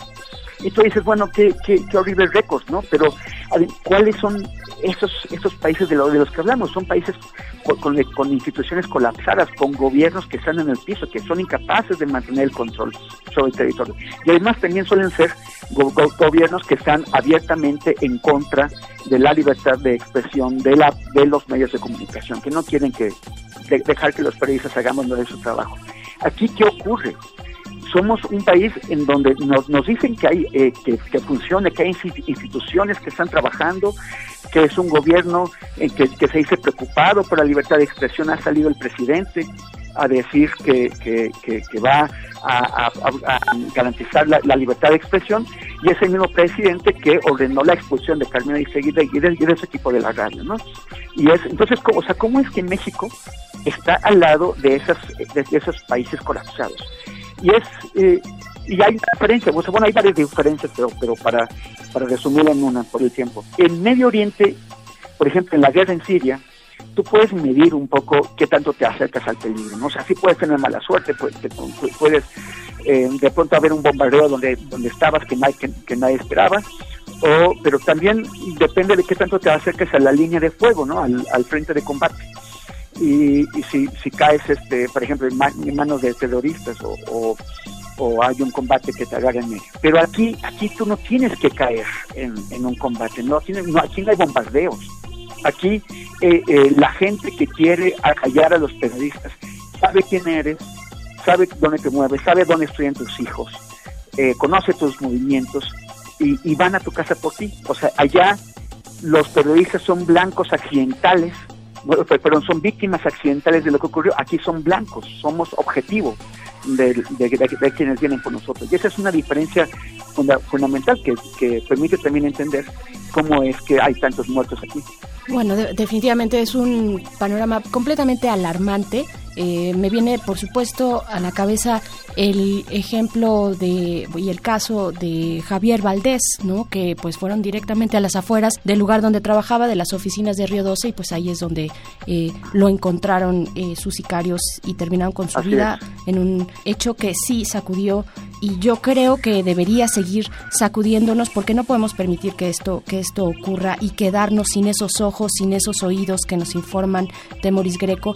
Dinos dónde podemos encontrar eh, más información sobre el documental para seguirle la pista, cuáles son las redes sociales de No se mata la verdad y las tuyas propias si nos quieres también compartir. Sí, bueno, sí, gracias. Este, precisamente invitamos a la gente a seguirnos, pueden ir a, nuestra página que es ODP, como ojos de perro, así, odpmx.org,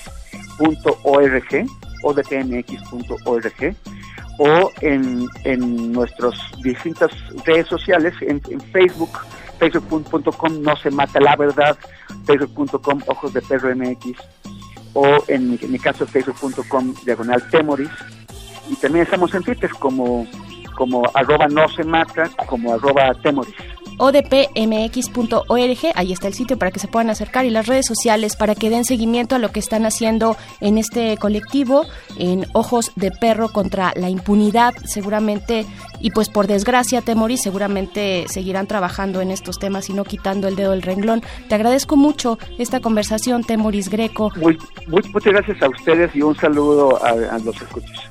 Muchas gracias a ti, muchas gracias y hasta luego. Hasta luego. Pues ahí estuvo la entrevista con Temoris Greco, periodista y realizador de este documental No se mata la verdad. Nosotros vamos con música, les invitamos a seguir en sintonía con Resistencia Modulada. Están escuchando El Modernísimo.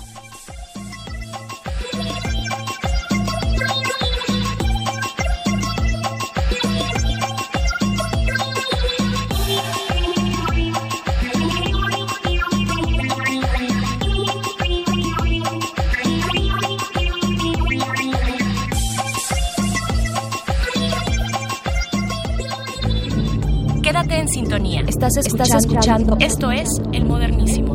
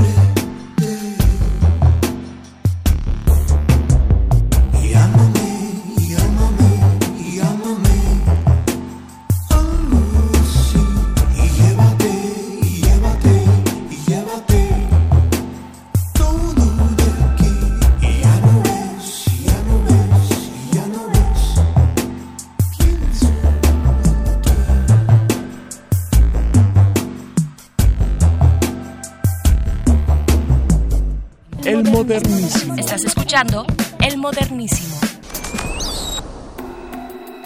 Ya regresamos aquí al modernísimo de resistencia modulada y esta noche estamos con Camila Kraus. Ella es poeta y ensayista veracruzana para hablar de su más reciente libro de poesía titulado En las púas de un teclado publicado por La Canti Mantarraya Ediciones. Así es que bienvenida Camila Kraus, gracias por estar acá en Resistencia Modulada. ¿Cómo estás? Muy bien, muchísimas gracias por haberme invitado.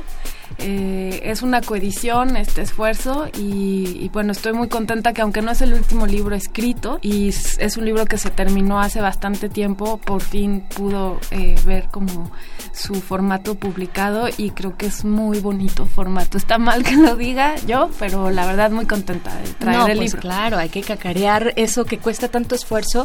Entonces tú nos dices, este no es el que más recientemente he escrito, eh, tiene ya de tiempo atrás, ¿no? Ya, eh, ¿En qué momento y cómo se fue formando, forjando, desde qué lugar, sobre todo desde qué lugar anímico, porque es un libro muy fuerte que interpela a quien lo está leyendo de una manera eh, dura, ¿no? ¿Desde dónde tú lo empezaste a escribir? Pues es un libro que se, se, empezó a escribir en el 2011, o sea que ya tiene un rato. Es, en ese momento fue el año más violento desde la Revolución Mexicana. Claro que después, por desgracia, hemos tenido otros periodos muy críticos. Y entonces en esta coyuntura de violencia nacional por la guerra contra el narco, por los desaparecidos, por diversas razones, eh, tocada por eso, muy enojada y sintiendo mucha impotencia ante ese panorama en ese momento, es que sentí que me podía dar el permiso porque cuesta trabajo como de vociferar todo lo que yo quería. Es un es una parte muy visceral, es un, digamos, libro muy visceral, tal vez muy poco poético, porque, porque era como dejar, no tanto como de catarsis, pero sí permitir decir ese, ese enojo, esa tristeza, ese reclamo por, pues, por ver cómo estábamos un poco dejando ir, en mi caso, mi ciudad, Jalapa, eh, Veracruz, que pienso que, bueno, es algo que he repetido, que hubo un cambio y un punto de no retorno eh, desgraciadamente, en el tejido social, cultural, pues de una zona que creo que tenía completamente otro, otro ánimo colectivo del que, en el que está sumido ahora. Y además porque en ese periodo de tiempo, bueno, ocurrió el asesinato de, de, varios periodistas. Veracruz es el estado más peligroso para ejercer el periodismo en el país. Y el libro está dedicado a Regina Martínez, la periodista eh, asesinada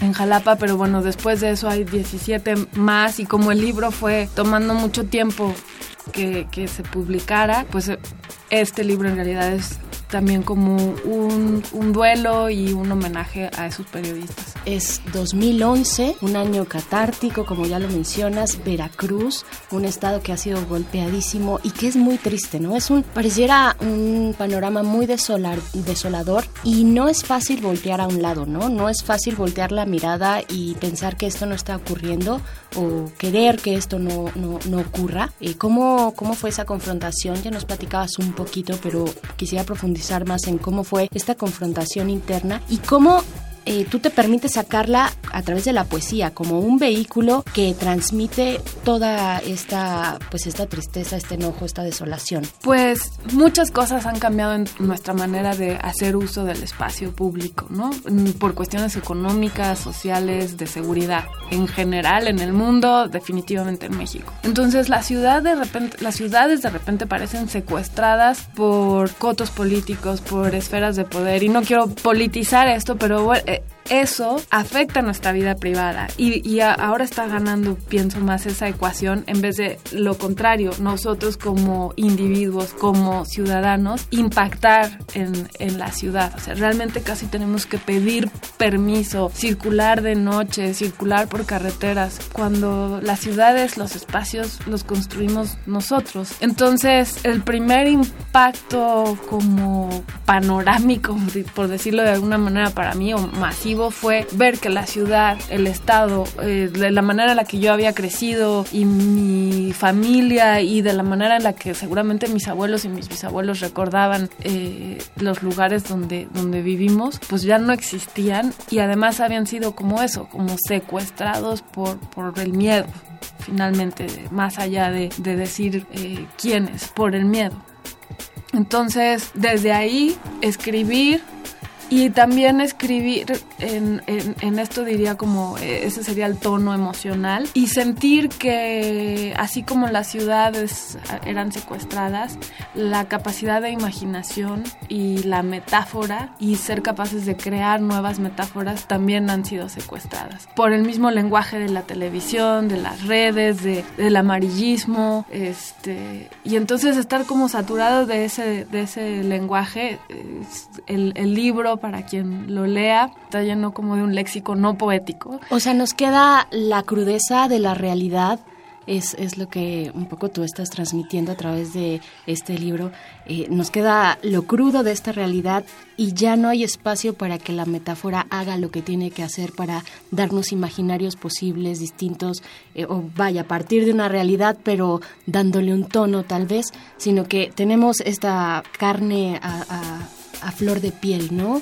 Tenemos así eh, y, como sociedad. Y, también pienso, y eso creo que es vigente, aunque el libro pues ya tiene tiempo, que es metáfora para lo posible, pero también para lo imposible, para imaginar un poco cosas a lo mejor sobrenaturales o mágicas, no por trivializar los problemas graves que tenemos como, como sociedad, como individuos, pero el, el, miedo como va funcionando de repente pareciera que hasta para imaginarnos empobrecemos, ¿no? O solo se puede hablar de violencia o eh, digo yo necesitaba poner todo en ese libro ahora que me preguntan como bueno ¿y, y qué harías después pues ya no más este ya no, más queja y lamento y catarsis, sino buscar justo eso que trataba de buscar aquí, ¿no?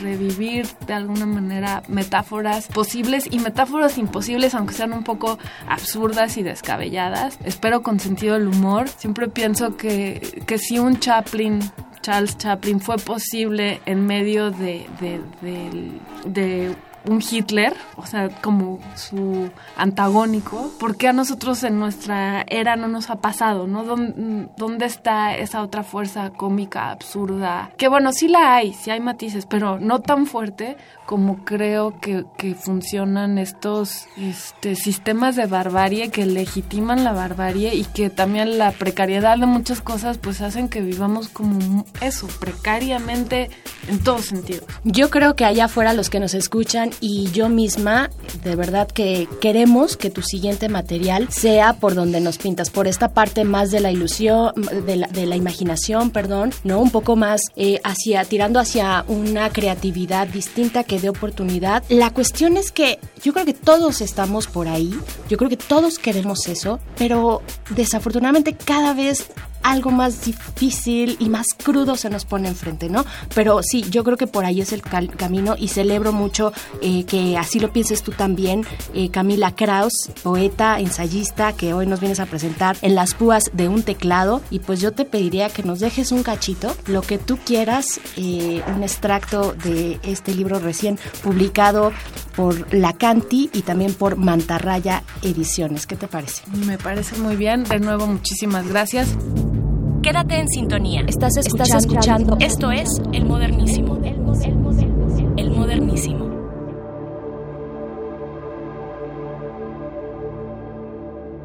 Este poema se llama Al suelo mamá gorila. Porque no me recupero del recuerdo de ver a un policía abriendo fuego un domingo en la glorieta de los sauces, asisto a una sesión de Reiki con una muchachita rubia sueca por efectos de la digitopresión o de la psique irreflexiva, surge de mí la mayor de los primates. La gorila es una suerte de avatar o de síntoma. Uh, uh, uh. Tiene su gracia ponerse en manos de una extraña y convertirse en formidable animal en la dimensión desconocida. Mamá gorila está contenta, es la hembra, es feroz, sabe más que cualquier policía Uh, uh. Todos al piso. Mamá gorila, los disparos no terminan. Quédate conmigo mientras estallan esquirlas. El modernísimo. Si algo nos deja eh, la lectura de en las púas de un teclado, es como una latencia, una latencia de de que algo está explotando, de que algo está por explotar, ¿no? son, son como palabras cargadas, digamos, de pólvora, de sangre, de palabras muy fuertes, ¿no? Este, Camila, pues mira, creo que por ahí me dijeron que nos traes algunos eh, regalitos para nuestra audiencia. Yo tengo que decir que, bueno, este programa que es grabado porque estamos de vacaciones, y pues ahorita si ustedes se acercan acá a Radio UNAM, pues no van a encontrar prácticamente a nadie, pero los primeros, pues no sé, ¿cuántos libros nos vas a regalar? Creo que son tres o cuatro. Son cuatro, cuatro libros, cuatro ejemplares de Las Púas de un Teclado de Camila Kraus para todos aquellos que en este momento sí, a través de Twitter, arroba Rmodulada, nos, los primeros cuatro que nos digan quiero, quiero leer a Camila Kraus, pues los primeros cuatro se van a llevar su ejemplar, pero pues ahí les daremos las instrucciones para que los puedan recoger una vez que regresemos de vacaciones, ¿ok? Eh, Camila Kraus, poeta, ensayista veracruzana, muchas gracias por traer este material, muchas gracias también por generar este diálogo. Creo que desde la literatura tú y muchos de tus colegas en las letras han hecho una, un correlato en el que sí nos observamos y que es importante tenernos viendo de frente, ¿no? A los ojos, a través de las letras. Muchas, gracias, por, por decirlo, por verlo así, por externarlo. Este, es importante, ¿no? De eso se trata, finalmente, tejer historias que, que, nos tienen entrañablemente ya unidos, ¿no? Sí, yo, sí, yo, yo estoy de acuerdísimo. ¿Dónde podemos encontrar las pruebas de un teclado? Eh, está a la venta en La Bota, en la Plaza San Jerónimo número 40, en Marabunta, en La Increíble Librería, en El Péndulo me parece que va a entrar también o ya está circulando ahí. Ok, ¿y en tus redes sociales dónde te encontramos a ti? Eh, estoy en Twitter como Camila Kraus 1, en Instagram como Camila Krs, KRSS y en Facebook como Camila Kraus. Perfecto, pues ahí está. Acérquense a esta literatura, es esta propuesta que les tenemos esta noche aquí en Resistencia Modulada en el Modernísimo. Letras que hablan de nuestra sociedad, de lo que estamos pasando, para no quedarnos con este nudo en la garganta, para no quedarnos con el estómago ahí medio trabado. Eh, hay que compartir lo que nos está ocurriendo a todos y a todas en este país. Gracias, Camila. Muchas gracias, muchas, muchas gracias. Y muchas gracias a ustedes que siguen allá del otro lado de la bocina. Vamos a escuchar un poco de música y regresamos aquí al Modernísimo en Resistencia modulada de Radio UNAM.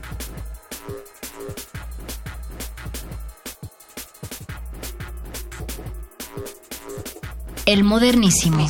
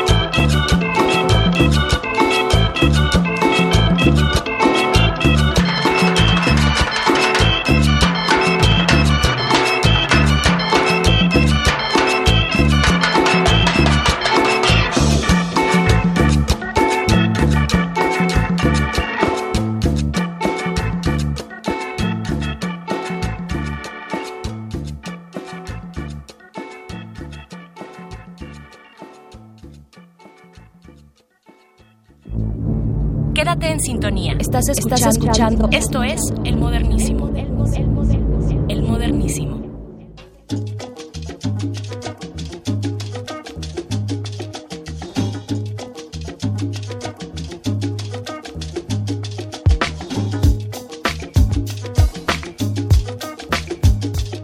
Hemos llegado al final de esta emisión especial de vacaciones del Modernísimo. Yo soy Berenice Camacho, nos encontramos la próxima semana, mientras tanto, quédense en resistencia modulada.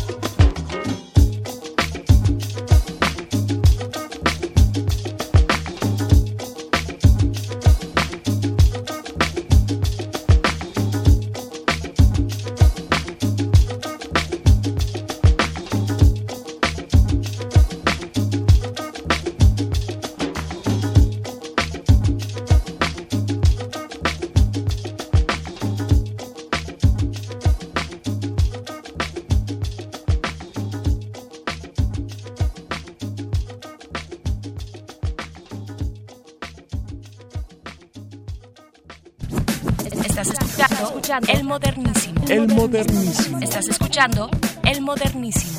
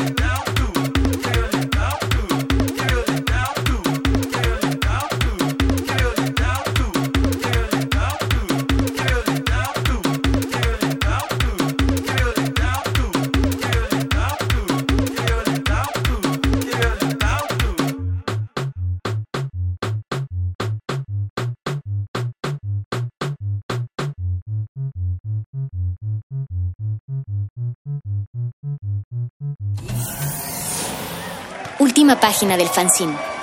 Pero mientras el futuro esté desigualmente repartido, buscaremos llegar a él. El modernísimo. Tenemos que mocharle la mano al que robe. Darle la mano al que robe. Sí, sí, sí, sí, simple. Yo presentaré una iniciativa al Congreso, a ver si los diputados de ellos se atreven a aprobarla. Necesitamos echarle la mano al que robe. Eso no es malo. Vivo en un país tropical, iluminado por Dios. No habla literalmente o sí, candidato. Claro. Sí. Claro. ¿Mocharle Claro. la mano literalmente? Literalmente. Vivo en un país tropical. A ver, explíqueme, por favor. Países que han salido de esa corrupción lo han hecho. La única forma de lograrlo es poniendo ejemplos. Tenemos que mocharle la mano al que roba. Hoy hay que mocharle la mano. Hay que presentar una iniciativa para que los diputados aprueben esta sanción. Cortarle la mano a los delincuentes. Claro. Eso es lo que usted va a proponer Así en el es. Congreso. Así es, así es. Bien, bien, bien, bien, bien, bien, bien.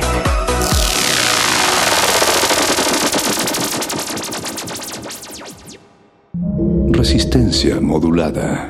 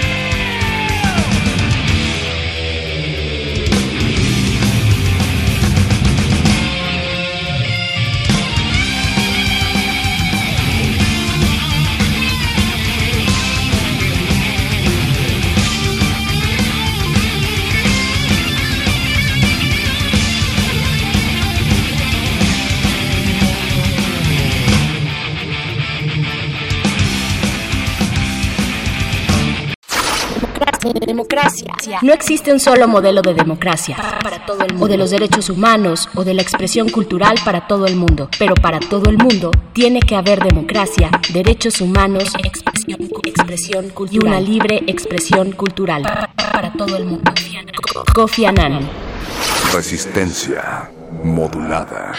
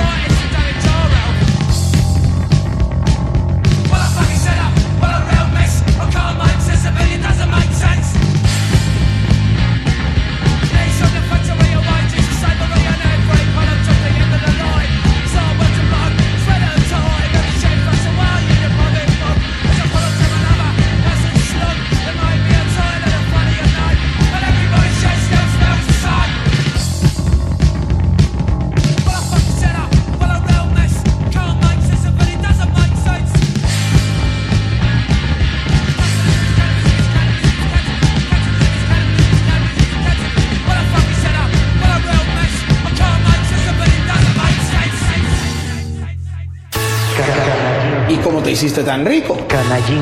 ¿Cómo tanto dinero en tan poco tiempo? Ricky, Ricky, Ricky, Canallín. Ricardo Anaya, Ricardo Anaya, se nota lejos que eres un gandalla, no eres un santo, eres bien rata, saliste peor que todos los demás. Es insulting, Canallín. Es insulting. Ricky, Ricky, Canallín. Dices que vives una vida muy austera, que tu fortuna tiene una explicación, pero vives con Ricky Ricón, tu 3 de 3 fue puro vacilón, y en el colmo de tu cinismo, eres ejemplo de malinchismo, tu familia viviendo en Atlanta, mientras aquí nos lleva la chingada. También al pan, has pasado a trasquilar, con tus viajes business class, ya pareces rockstar. Canallín. Ricardo Anaya, Ricardo Anaya, se nota lejos que eres un gandalla, no eres un santo, eres bien rata, saliste peor que todos los demás. Es insulting. Ricky, Ricky, Canallín. Es insulting. Ricardo Anaya, Ricardo Anaya, se nota lejos que eres un gandalla, no eres un santo, eres bien rata, vas que vuelas pa' primer lugar. Is insulting and unacceptable. ¿Cómo no? Resistencia modulada.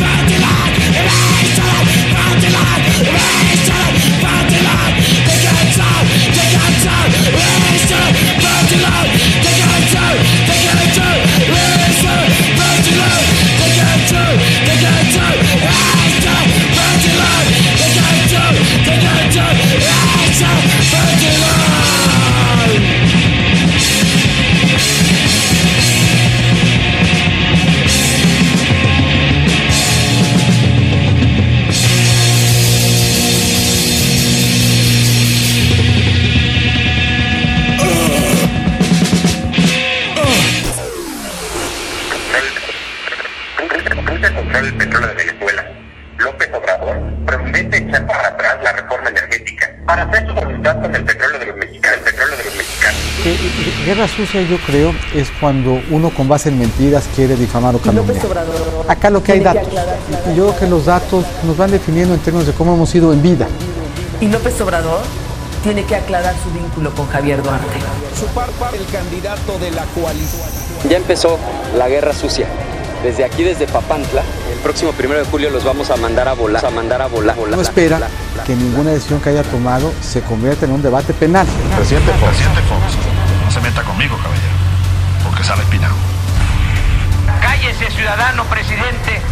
Cállate, chachalaca. Cállate, chachalaca. No a la intolerancia. Resistencia modulada.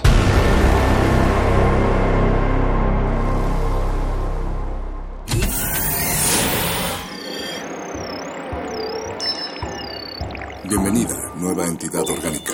Relaja tus oídos mientras procedemos a analizar tu sistema. Estás a punto de integrarte a una red que conecta al sonido con el conocimiento. Acceso permitido. Por favor, respira, relájate y prepárate para la abducción. Resistor. Esto es una señal.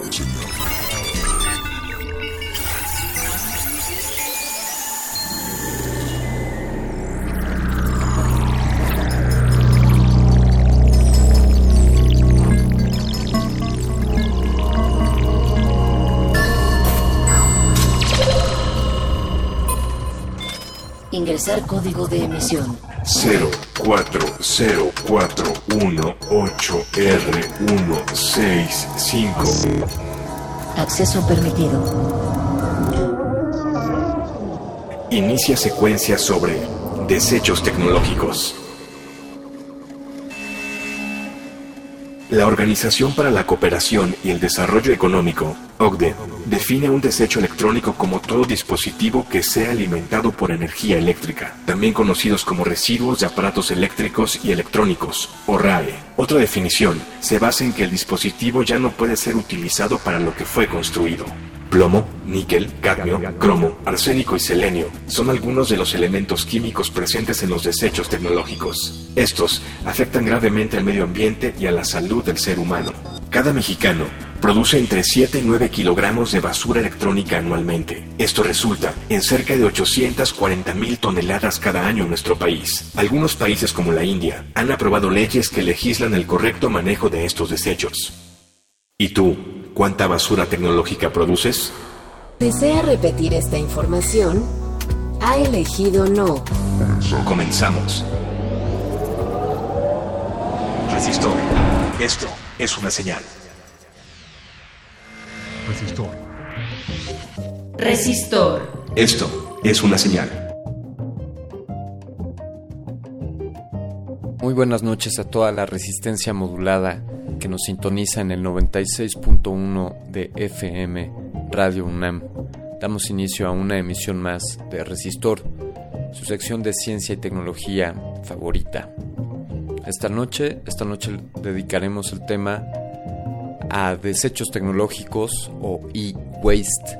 Esto será la primera parte de nuestro programa, donde hablaremos en torno a cuáles son las implicaciones y la basura que se genera de los dispositivos y aparatos electrónicos que utilizamos en nuestra vida cotidiana. La siguiente parte de este programa nos transportaremos, nos teletransportaremos hasta la ciudad de Guadalajara, allá en Jalisco, donde, donde estaremos hablando respecto a Jalisco Talent Land 2018, este evento de tecnología que congrega a miles de personas en torno a conferencias, actividades, talleres y más, más eventos y más atractivos para los interesados en el desarrollo tecnológico y tendencias. Ya tendremos más información al respecto. Sean todos ustedes bienvenidos. Mi nombre es Alberto Candiani. Tengo la oportunidad de conducir esta noche esta emisión. Agradezco a los operadores y a la producción por el apoyo para llevar a cabo este programa y hacerlo llegar hasta sus oídos. Los invitamos a comentar con nosotros, a comunicarse con nosotros mediante nuestras redes sociales, esto en el Twitter, arroba Rmodulada o Facebook, Resistencia Modulada. Es así como Resistor tiene una emisión más, esta vez la 165, donde estaremos hablando sobre desechos tecnológicos o e-waste. Los desechos tecnológicos, también conocidos como e-waste, de acuerdo a la Organización para la Cooperación y el Desarrollo Económico, la OCDE, define a un desecho electrónico como todo dispositivo que sea alimentado por energía eléctrica, también conocidos como residuos de aparatos eléctricos y electrónicos, o RAEE, E. residuos de aparatos eléctricos y electrónicos. Otra definición que podemos encontrar en torno a este concepto de los desechos tecnológicos está basada en la utilidad del dispositivo en cuestión. Es decir, cuando un dispositivo ha dejado de ser útil para lo que fue diseñado, puede considerársele también como desecho tecnológico. Pero que contienen estos dispositivos que pueden resultar dañinos a nuestra salud. Bien, por mencionar algunos elementos presentes, podemos enlistar el plomo, el níquel, el cadmio, el cromo, el arsénico y el selenio, por mencionar algunos elementos químicos que están presentes en estos desechos tecnológicos. Estos pueden afectar gravemente al medio ambiente y por ende a la salud del ser humano. Existen algunos países como la India donde se han aprobado leyes que legislan el correcto manejo de estos desechos. Ya veremos si México, México está también en esta situación. Pero ¿cuáles son los aparatos que pueden considerarse como desperdicio o desecho electrónico? Desde luego destacan los teléfonos celulares o smartphones, que contienen desde las baterías hasta sus carcasas de plástico contienen distintos elementos contaminantes. También, también podemos mencionar pues los televisores. En el caso concreto de México, recientemente dado el apagón digital para la televisión, pues se ha producido una gran cantidad de, de desperdicio en cuanto a televisores que pues han dejado de ser eh, vigentes que se han convertido en obsoletos y esto los hace por ende basura. Desde luego los televisores pues también contienen distintos químicos que afectan al medio ambiente y a la salud y desde luego el amplio uso de estos aparatos es también un factor que los convierte en desechos que potencialmente pueden dañar. Por ejemplo, un teléfono, un smartphone, puede contener entre 500 y 1000 compuestos que son potencialmente contaminantes. Entre 500 y 1000 compuestos contaminantes por cada dispositivo o celular móvil. Por, por, tener un panorama amplio de qué otros aparatos podemos identificar como potenciales contaminantes, desde luego los refrigeradores o frigoríficos, aires acondicionados, radiadores o emisores térmicos con aceite, electrodomésticos en general, grandes y pequeños, equipos de informática y telecomunicaciones, por ejemplo computadoras o radios, aparatos electrónicos de consumo y paneles fotovoltaicos. Estos últimos no solo el desecho que se producen al dejar de utilizarlos, pero la contaminación que implican al producirlos. Desde luego también habíamos mencionado los televisores y con ellos pues los monitores y pantallas, paneles de paneles de silicio y fotovoltaicos, paneles de teluro de cadmio, también aparatos de iluminación, lámparas de descarga de gas, lámparas de LED, luminarias profesionales, otros aparatos de alumbrado, herramientas eléctricas y electrónicas, juguetes o equipos deportivos y de ocio, productos sanitarios, instrumentos de vigilancia y control, máquinas expendedoras, máquinas expendedoras con gases refrigerantes y el resto de máquinas expendedoras. Por mencionar algunos de los aparatos que podemos considerar como desechos electrónicos. Así es que esto nos pone a reflexionar en los aparatos que utilizamos, en qué tanto tiempo les damos de vida o qué tan programados para su obsolescencia están estos dispositivos y qué tanto caemos dentro de esa programación. Vamos a continuar en el siguiente bloque, después de una pequeña pieza que tenemos para ustedes. Vamos a continuar hablando sobre, sobre e-waste o basura tecnológica. Vamos a escuchar del álbum The Number of the Beast de 1982, editado por EMI Records, de la banda Iron Maiden, Run to the Hills. Resistor. Esto es una señal. Resistor.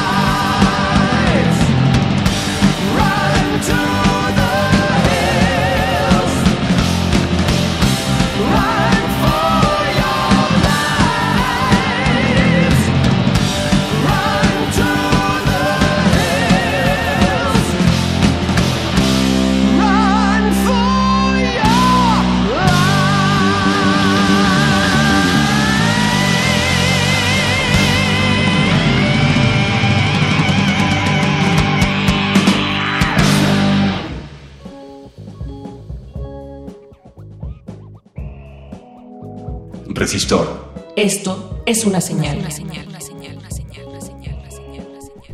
Si nos acabas de sintonizar, estás escuchando en el 96.1 de frecuencia modulada en Radio UNAM, resistor de resistencia modulada. Esta noche estamos hablando sobre basura tecnológica o desechos electrónicos, también conocidos como e-waste. Hemos mencionado un poco cuáles son los dispositivos o aparatos considerados como desechos tecnológicos. Ahora hablemos un poco en cuanto a cuáles son los problemas o el impacto que este que el mal manejo de estos residuos puede puede traer consigo. Son diversos los daños que resultan de estos desechos, tanto para el medio ambiente como para la salud de las personas. El mercurio es uno de los contaminantes presentes en aparatos y dispositivos. El plomo, el cadmio, el cromo, el arsénico puede contaminar el agua y el suelo, afectando en consecuencia al resto del ecosistema. También estos residuos pueden ocasionar graves impactos o graves problemas en el medio ambiente y por ende en la salud del, del ser humano. Muchos de estos dispositivos reaccionan con el agua, más bien muchos de los componentes que podemos encontrar en estos dispositivos reaccionan con el agua y con la materia orgánica. Al entrar en contacto con ellos, liberan tóxicos al suelo y contaminan los mantos acuíferos. Los elementos que están presentes en estos dispositivos pueden dañar la salud. Por ejemplo, el plomo ocasiona distintas perturbaciones en la sangre, daña los riñones, perturba el sistema nervioso, entre otros. El arsénico es letal. El selenio afecta a la piel, ocasionando desde salpullido, inflamación en la piel hasta dolores agudos. El cadmio puede provocar diarrea, dolor de estómago, vómito severo e incluso fractura de huesos y daños al sistema nervioso. Además puede incluso provocar cáncer. El cromo, decíamos, produce erupciones cutáneas, malestar de estómago, úlcera, daños en los riñones e hígado y cáncer de pulmón. Por otro lado, el níquel afecta a los pulmones, provoca abortos espontáneos. Uno de los dispositivos que más preocupa a los ambientalistas son los teléfonos celulares los cuales contienen en sus baterías componentes altamente tóxicos como el litio, el níquel o el cadmio. Desde luego también el mercurio, que ya lo habíamos mencionado, este produce afectaciones al cerebro y al sistema nervioso. Así que son muchos los componentes que atentan contra la salud del ser humano, ya sea de manera directa, o por haber contaminado el entorno, los mantos freáticos o el subsuelo. Son distintos y diversos los problemas que pueden resultar de los problemas para la salud que pueden resultar de estos elementos. ¿Qué está pasando en México? La situación en México desafortunadamente no es muy alentadora. Cada mexicano produce entre 7 y 9 kilogramos de basura electrónica cada año. Esto resulta en cerca de 840 mil toneladas que se producen cada año en nuestro país. Casi 900 mil toneladas se producen de desechos electrónicos anualmente en México.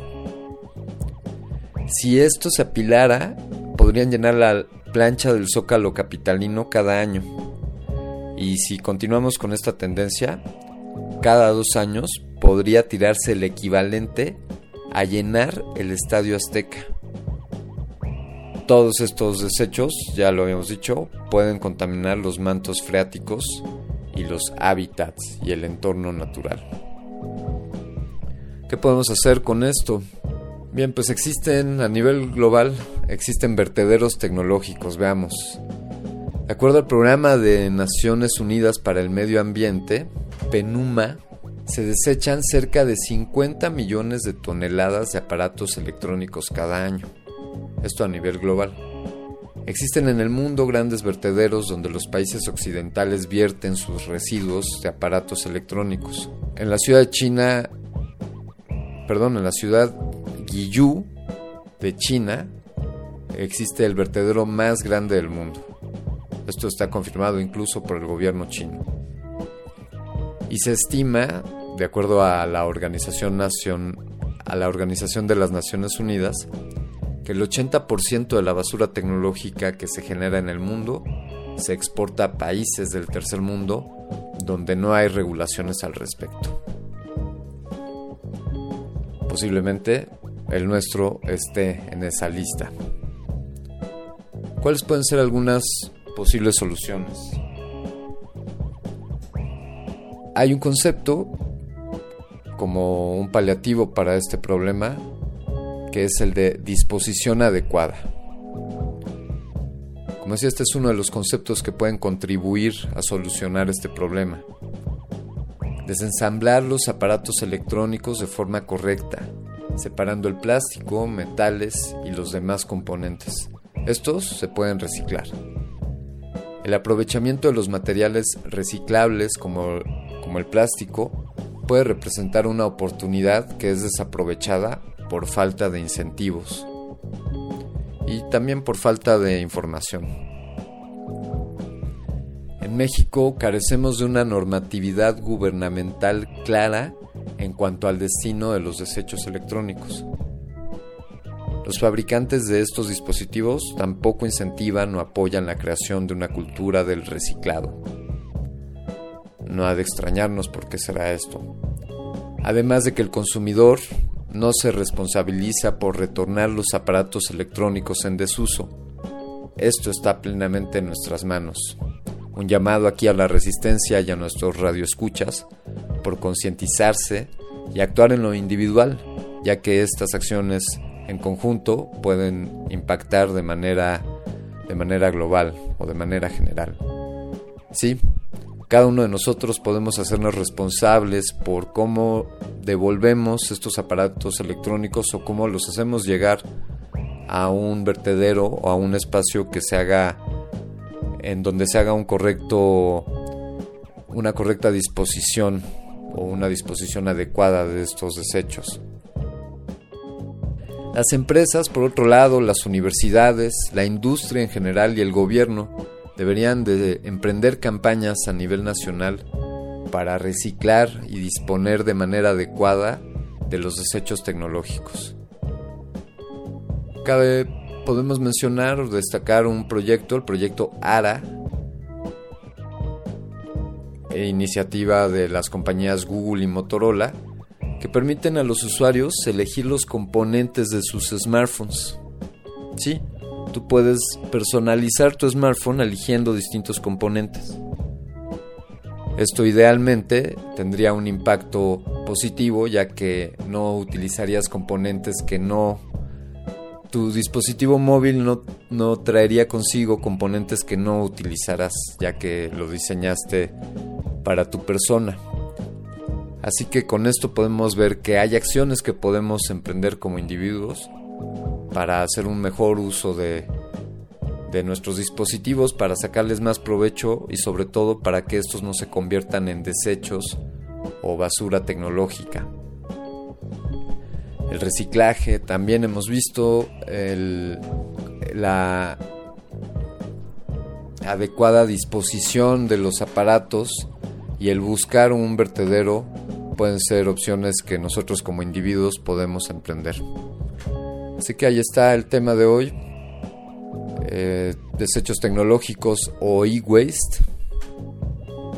Tú te has preguntado cuánta basura tecnológica produces, cuántos smartphones has tenido en tu vida, cuántas televisoras, cuántas televisiones has tirado, en general cuántos electrodomésticos que alguna vez utilizaste se encuentran hoy en el, en el basurero. Algo en que ponernos a pensar, como no dejarnos ir solamente por la obsesión de la obsolescencia programada que nos demanda sustituir nuestros aparatos con, con la frecuencia que dictamina la tendencia comercial. Podemos abstraernos de ellos y utilizar de mejor manera nuestros dispositivos y aprovecharlos o reciclarlos mejor. Con esto cerramos el tema de desechos tecnológicos. A continuación, después de esta pieza, en el bloque 3 estaremos, estaremos transmitiendo algunas impresiones respecto a Talentland, Jalisco Talentland, evento de tecnología que se lleva a cabo del 2 al 6 de abril en la ciudad de Guadalajara, allá en Jalisco. Por ahora vamos a escuchar de The Query Boys, grabado en 2017 del álbum White Trash Blues. La canción homónima con el mismo nombre, White Trash Blues. Estás escuchando resistor. Esto es una señal. Resistor. Esto es una señal.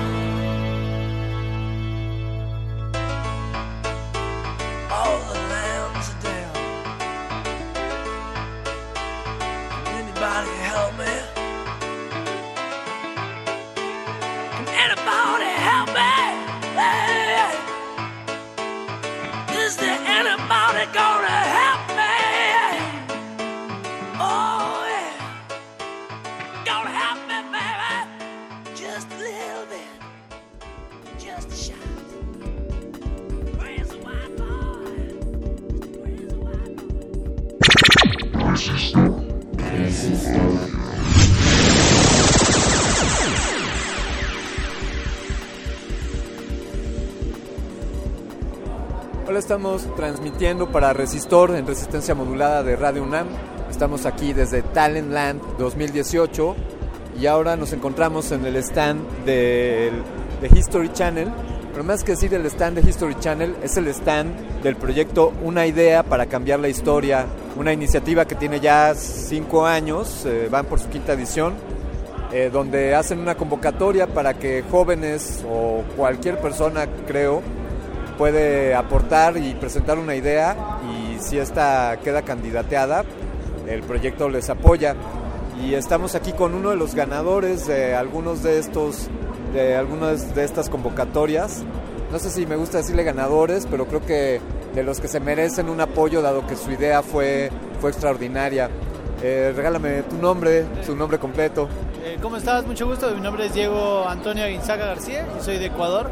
Eh, tengo 26 años y gané la edición pasada de Una Idea, la edición del 2016, con el proyecto Hand Eyes, que bueno, es un dispositivo que permite a las personas con discapacidad visual detectar objetos del entorno para, para poder eh, evitar accidentes. Entonces, haz de cuenta que las personas van con el bastón, pero eh, muchas veces encuentran obstáculos que los golpean, como ramas, letreros, un sinfín de, de, de obstáculos que hacen que, el, que eh, las personas sufran accidentes, muchas veces accidentes mortales. Entonces, este dispositivo lo que permite es evitar que estas personas tengan accidentes porque los pueden evadir, porque el, el, dispositivo les avisa a través de vibraciones y sonidos. Utiliza tecnología de ultrasonido y trabaja con la ecolocalización, la misma tecnología o la misma, el mismo sentido que utilizan los, los murciélagos o los delfines para ecolocalizar un objeto en su entorno. Entonces, este dispositivo empezó como un proyecto y gracias a una idea, pues despuntó muchísimo y pudimos desarrollar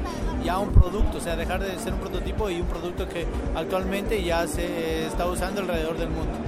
Ya, ya se está utilizando. ¿Cómo, ¿Cómo es ese paso de que una idea para cambiar la historia eh, les apoya para que deje de ser un prototipo y ya se convierta en un producto donde bueno, se está comercializando? Eh, una de las cosas más importantes de la iniciativa es la cantidad de difusión que se logra tener con, al, al, ganar, al ganar esta iniciativa, porque se abren un mundo de oportunidades para que tu proyecto se pueda desarrollar y pueda ser una realidad, que deje de ser un prototipo que muchas veces somos jóvenes que tenemos un producto o un proyecto en nuestra escuela que desarrollamos únicamente por una materia, pero con estas iniciativas que logran ver el impacto o lo, lo grande que puede ser, te eh, permiten eh, con el dinero justamente que tú ganas trabajar en tu proyecto y aprovechar todas esas oportunidades que se abren. Por ejemplo, en nuestro caso, miles y miles de personas, eh, personas no videntes nos empezaron a escribir cuando se enteraron de que habíamos ganado una idea para cambiar la historia pidiendo el dispositivo. Entonces nosotros ya teníamos un compromiso con la sociedad de dar este, de brindar este dispositivo para que la gente,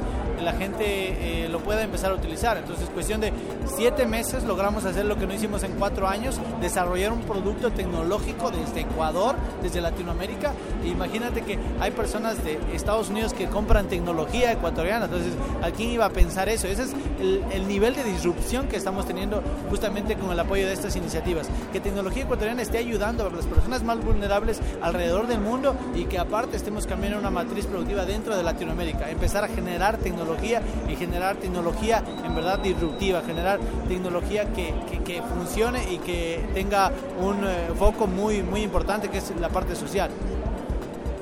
Algunos, algunos somos fervientes creedores de que ese es el camino mediante el cual los países que no estamos tan desarrollados podemos dar un avance, un, un salto cuántico mediante el desarrollo tecnológico y, y científico, eh, más allá de que estemos eh, tengamos un rezago en cuanto a infraestructura. Claro. Eh, ¿Qué opinas de esto? Bueno, la verdad, estoy, yo soy muy escéptico, tengo, tengo muy claro y, y, sé que en Latinoamérica, en México, en Ecuador, en toda Latinoamérica hay la capacidad, los jóvenes tienen una grandísima capacidad para comerse el mundo. Tienen, no hay nada que no puedan desarrollar en temas de tecnología. Lo único que nos diferencia y que ya ahora ya no es una barrera, sino que antes había como que ese estigma social de que la tecnología es alemana, que la tecnología es estadounidense. No, nosotros empezamos a romper esas barreras y a romper esos estigmas eh, sociales que tanto daño nos han hecho a nosotros como comunidad. A romper eso y saber que sí somos capaces y que ya hay gente de Estados Unidos que nos está comprando tecnología a nosotros y que nosotros estamos empezando a ser parte del cambio porque ahora entendemos que nada más era cuestión de mentalidad y que las ganas las tenemos como para comernos el mundo. Resistor. Esto es una señal.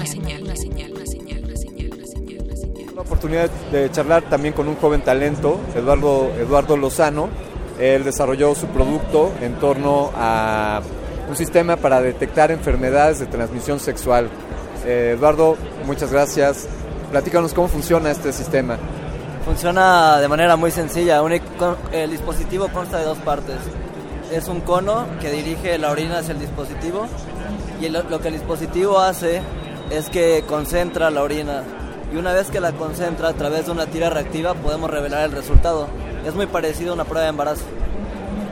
Y todas, todo tipo de enfermedades de transmisión sexual son posibles de detectar con, con, esta prueba? En este momento estamos trabajando con clamidia y gonorrea, sin embargo la prueba tiene escalabilidad a otras enfermedades de transmisión sexual como micoplasmas, eh, virus del papiloma humano y ureaplasmas. ¿Cómo fue para ti el proceso de, digamos, de la idea hasta llegar a una idea para cambiar la historia y que, y que tuvieras el resultado? Eh, fue un proceso bastante largo. A veces a mí me preguntan, oye, ¿cómo se te ocurrió tu idea? Y yo les digo que no es como que ocurre de la noche a la mañana, es un proceso largo de investigación, de entender bien el problema y a partir de ahí ya puedes ir dando soluciones a aquellas oportunidades que vas encontrando. Entonces fue así, yo, estuve en un, en un centro de innovación en iLab Veracruz y ahí fue donde nos más o menos enseñaron a, a detectar estos problemas que son realmente importantes de atacar. Eh, finalmente yo vine hace unos meses al Campus Party y yo vi eh, que estaba anunciado una idea para cambiar la historia. Entonces vine aquí al stand y me inscribí aquí rapidísimo. La verdad yo veía bastante complicado ganar porque son muchísimos proyectos los que se inscriben y bueno, hasta que un día recibí una llamada que era de uno de los 10 finalistas, semifinalistas, perdón, y bueno, logramos pasar a la final y luego quedar en tercero. Eduardo, ¿tienes alguna estimación, quizás sea una pregunta difícil, pero ¿tienes alguna estimación del impacto que un sistema como el que has desarrollado podría tener en cuanto a la reducción de, la transmisión de algunas enfermedades? No, no te fallo con el número, lo que sí te puedo decir es que justamente lo que busca hacer este dispositivo es alentar a las personas a revisarse. ¿Por qué? Porque es, el proceso de ir al laboratorio es, es lento, a algunas personas les da vergüenza. Con un dispositivo así de sencillo de usar, buscamos que todas aquellas personas que, que les da miedo, que les da vergüenza, se, se, atrevan a revisarse y en ese momento, pues saber si tienen, cómo está su salud sexual. Porque, bueno, hay que recordar que en la mayoría, en muchos de los casos, estas enfermedades no presentan síntomas aparentes. Definitivamente, un, una, pues un gran problema en nuestras sociedades y como has dicho ya, estos, estos tabúes y estas eh, ideas de vergüenza y de no quererse acercar a un centro de salud para, para revisarse. Eh, ¿Qué sigue? ¿Cómo se llama la prueba? Se llama Lisa. ¿Cuál, cuál es la razón de que sea ese el nombre? Empezó de, de, como de, de broma, no sé, con mis otros dos, ahora ya son socios, este, y son nuestras iniciales simplemente. Empezamos a, a, decirlo así, a la gente le empezó a gustar y también como que le da personalidad al dispositivo, entonces pues hasta ahorita ha quedado bien. Esto, esto ya marcó una, esto ya es un parteaguas en tu vida, podrías decir. ¿Y qué, qué va de aquí para adelante con Lisa o con otros proyectos? Ha sido, ha sido una gran experiencia haber podido ganar y este sí ha cambiado el rumbo del proyecto totalmente, o sea, la exposición que te da el haber ganado con History te da muchísima promoción. Eh, ahora hay estudiantes que quieren trabajar con nosotros, nos, nos, hablan de las universidades, oye, ven a dar una plática acá. O sea, todo eso va abriéndote puertas. Incluso ya nos contactan también de, de farmacéuticas que quieren colaborar con nosotros. Felicidades. Gracias. Eh, ¿Qué le dirías a qué le dirías a jóvenes que, que te siguen en este camino de la vida en cuanto a aventarse con un proyecto y a hacerle fiel a una idea? Lo, lo que yo les diría es que se atrevan. En mi caso yo yo lo, lo único que sabía cuando salí de, de estudiar era que no, no quería trabajar en la industria porque no me gustó y yo quería resolver alguna problemática.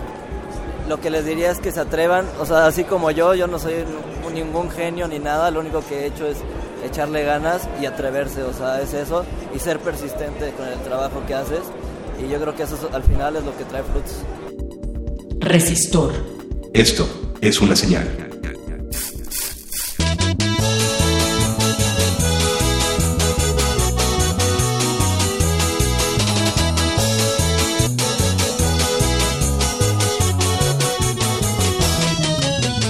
Rita, mi querida chata, te escribo esta carta para decirte que no puedo creer cómo te trató ese cobarde. Que tú seas barrendera no le da derecho a decirte basura. Qué bueno que lo mandaste por un tubo, chata mía. Pero, mi Rita, recuerda que no estás sola, que acá estoy yo. Quisiera ser la lata de todos tus días, la que de lejos hallas con tal emoción, la que tú barres y levantas en la esquina, la que te adueñas y recoges con pasión. Quisiera ser la escoba con la que trabajas, con la que bailas sin importar el lugar. Tengo lo flaco, lo amarillo y bigotón. Si no tu escoba, entonces tu recogedor. Quiero cantarte Rita con mi guitarrita, con todo y gallo y con mi relamido. Querida chata, haré todo porque rías, porque sonrías a mi lado, sí, sí, sí. Mi chatarrita, mi chatarrita, que va riendo, va riendo, ja, ja, ja. Mi chatarrita, ay, mi chatarrita, que va riendo, va riendo, ja, ja, ja. Faltas de ortografía, para mí es neto.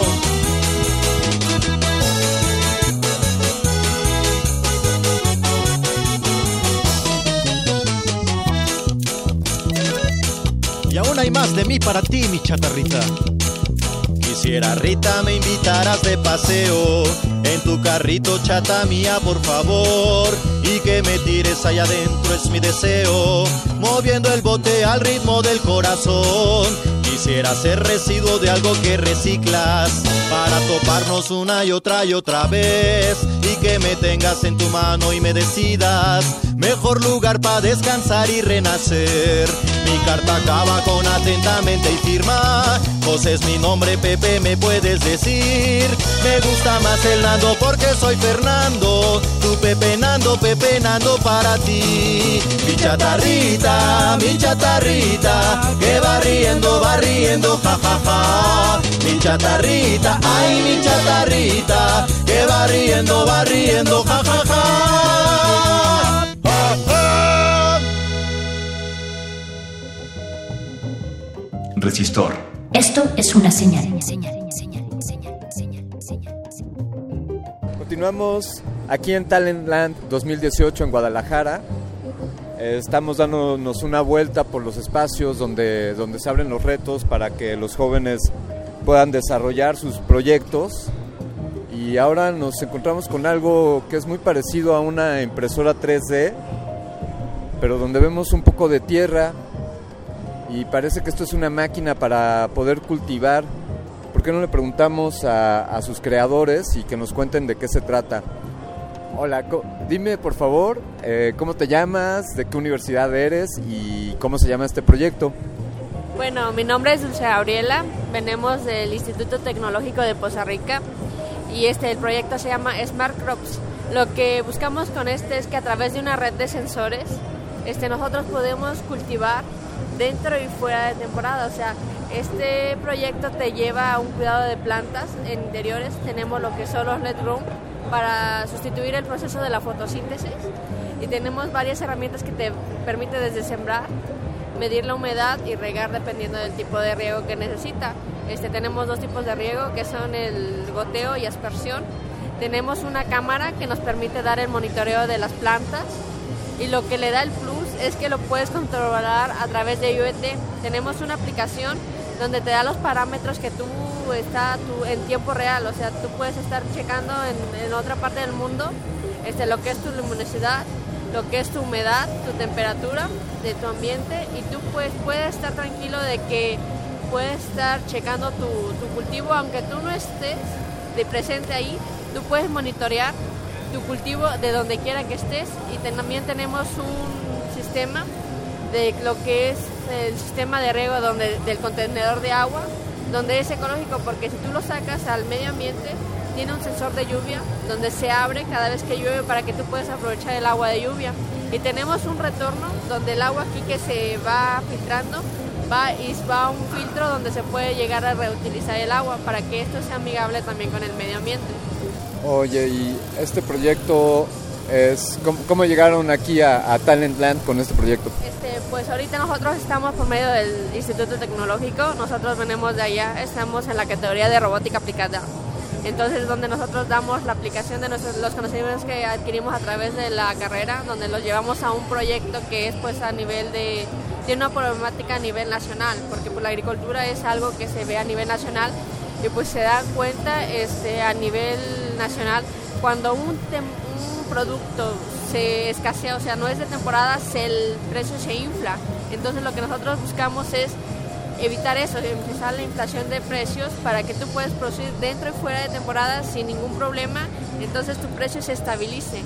Tú tengas un, o sea, tu producto va a estar siempre, vas a estar produciendo siempre y entonces tu precio no se va a inflar tanto, porque no tienes que exportar de otros lugares para obtener el producto. Oye, Dulce, ¿y en qué, en qué etapa está este proyecto? ¿Es un prototipo? ¿Y cuál sería la proyección para, pues para hacerlo en grande y qué tan grande puede hacerse. Este, pues de hecho sí está en prototipo, este, se planea ser más grande para llevarlo a un invernadero. Este, para, pues, pues, simplemente es lo mismo, nada más que se cambiarían algunos utensilios por otros para expandirlo, pero sí como la programación es la misma, pues ya nada más lo que resta es hacerlo más grande, o sea, ya usando la misma estructura, la misma base, ya nada más expandirla a un invernadero para que puedas producir en masa y puedes tener un producto para abastecer a cierta cantidad.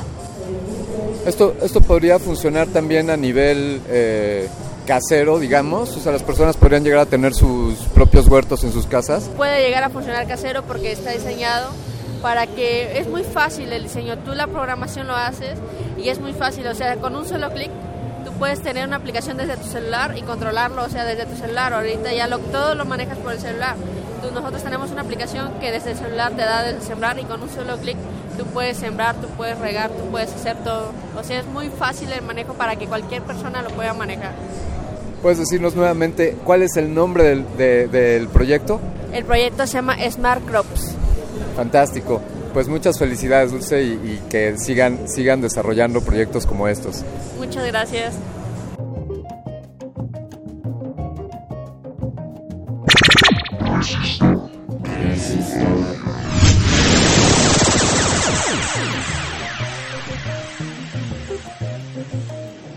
Lo siguiente que vamos a escuchar es el fragmento de una entrevista con Richard Stallman.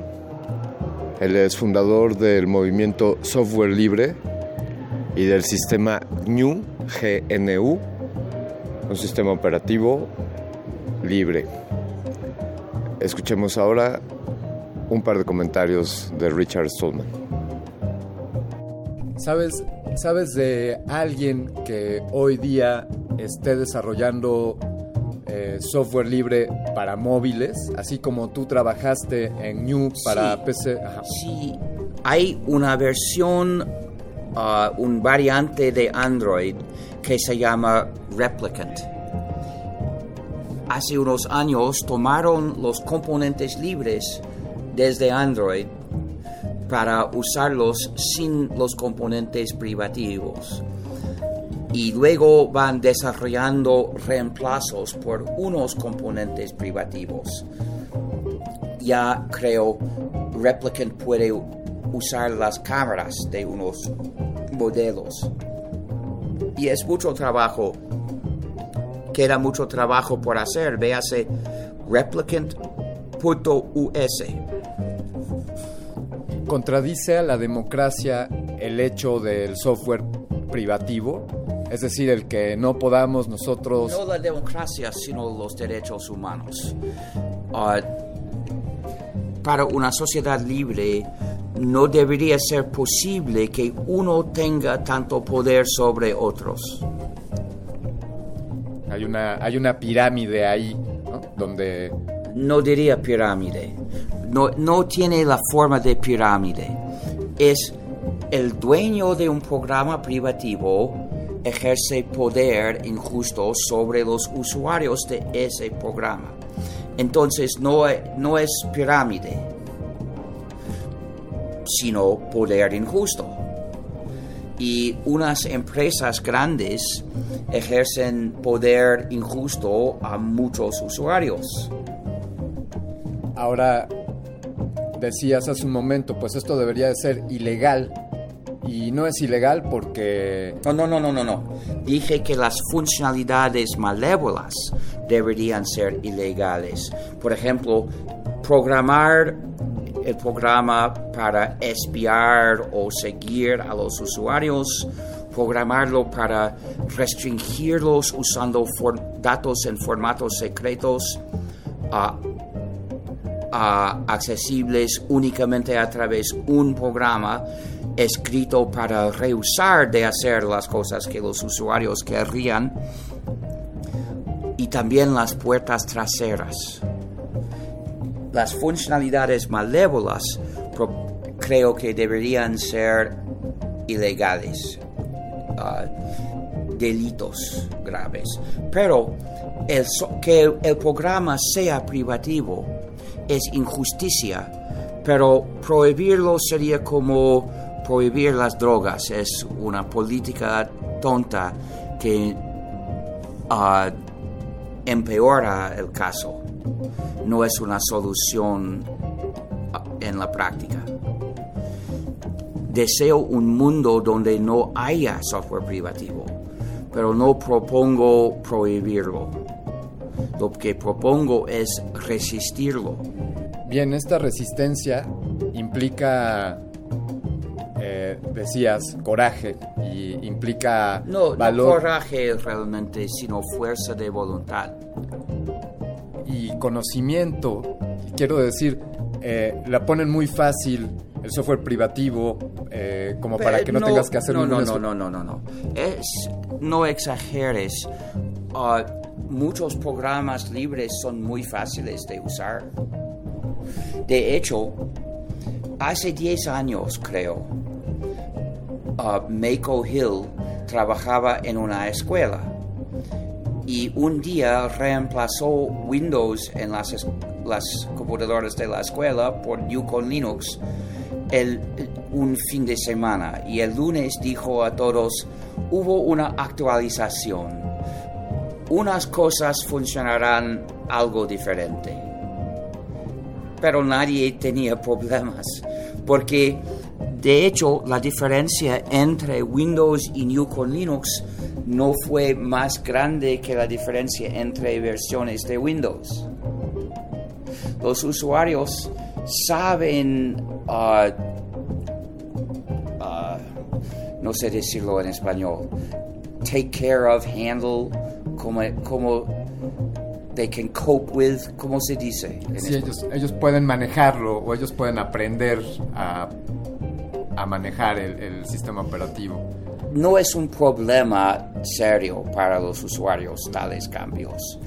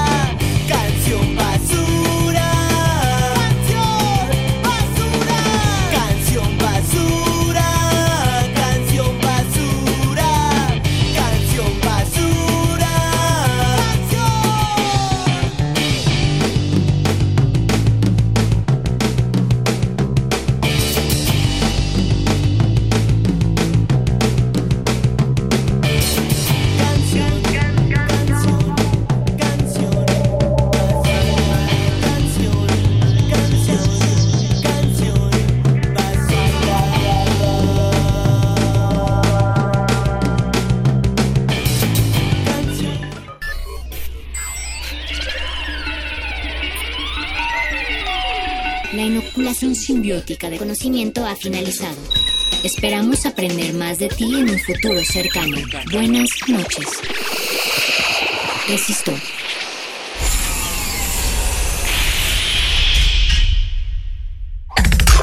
Para los que no tenemos creencias, cre- cre- cre- creencias, la democracia es nuestra religión. Paul Oster. Resistencia modulada.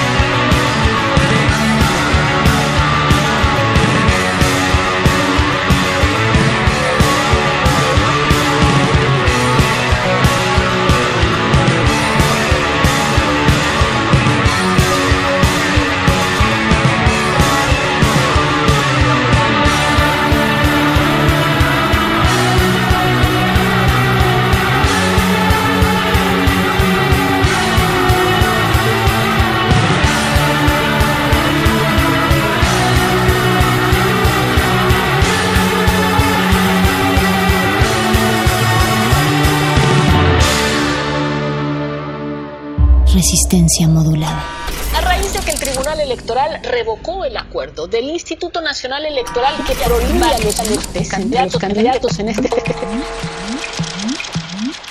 Yo quiero formalmente retar a un debate a Andrés Manuel López Obrador.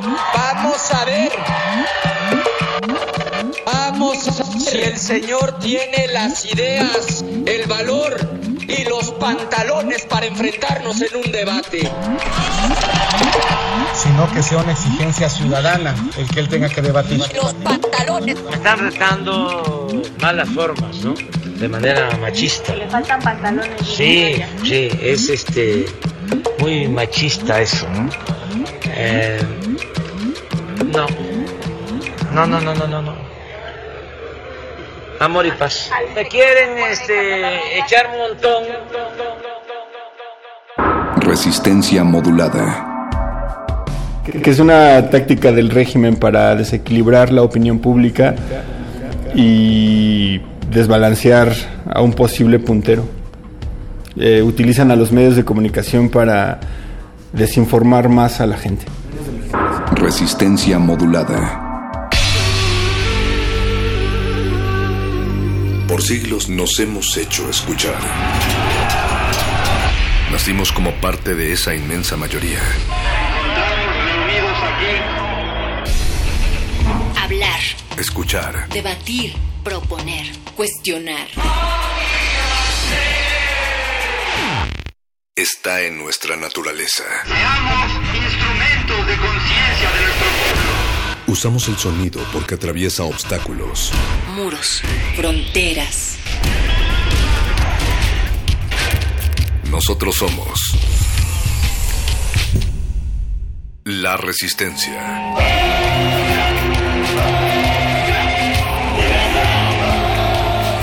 Resistencia modulada.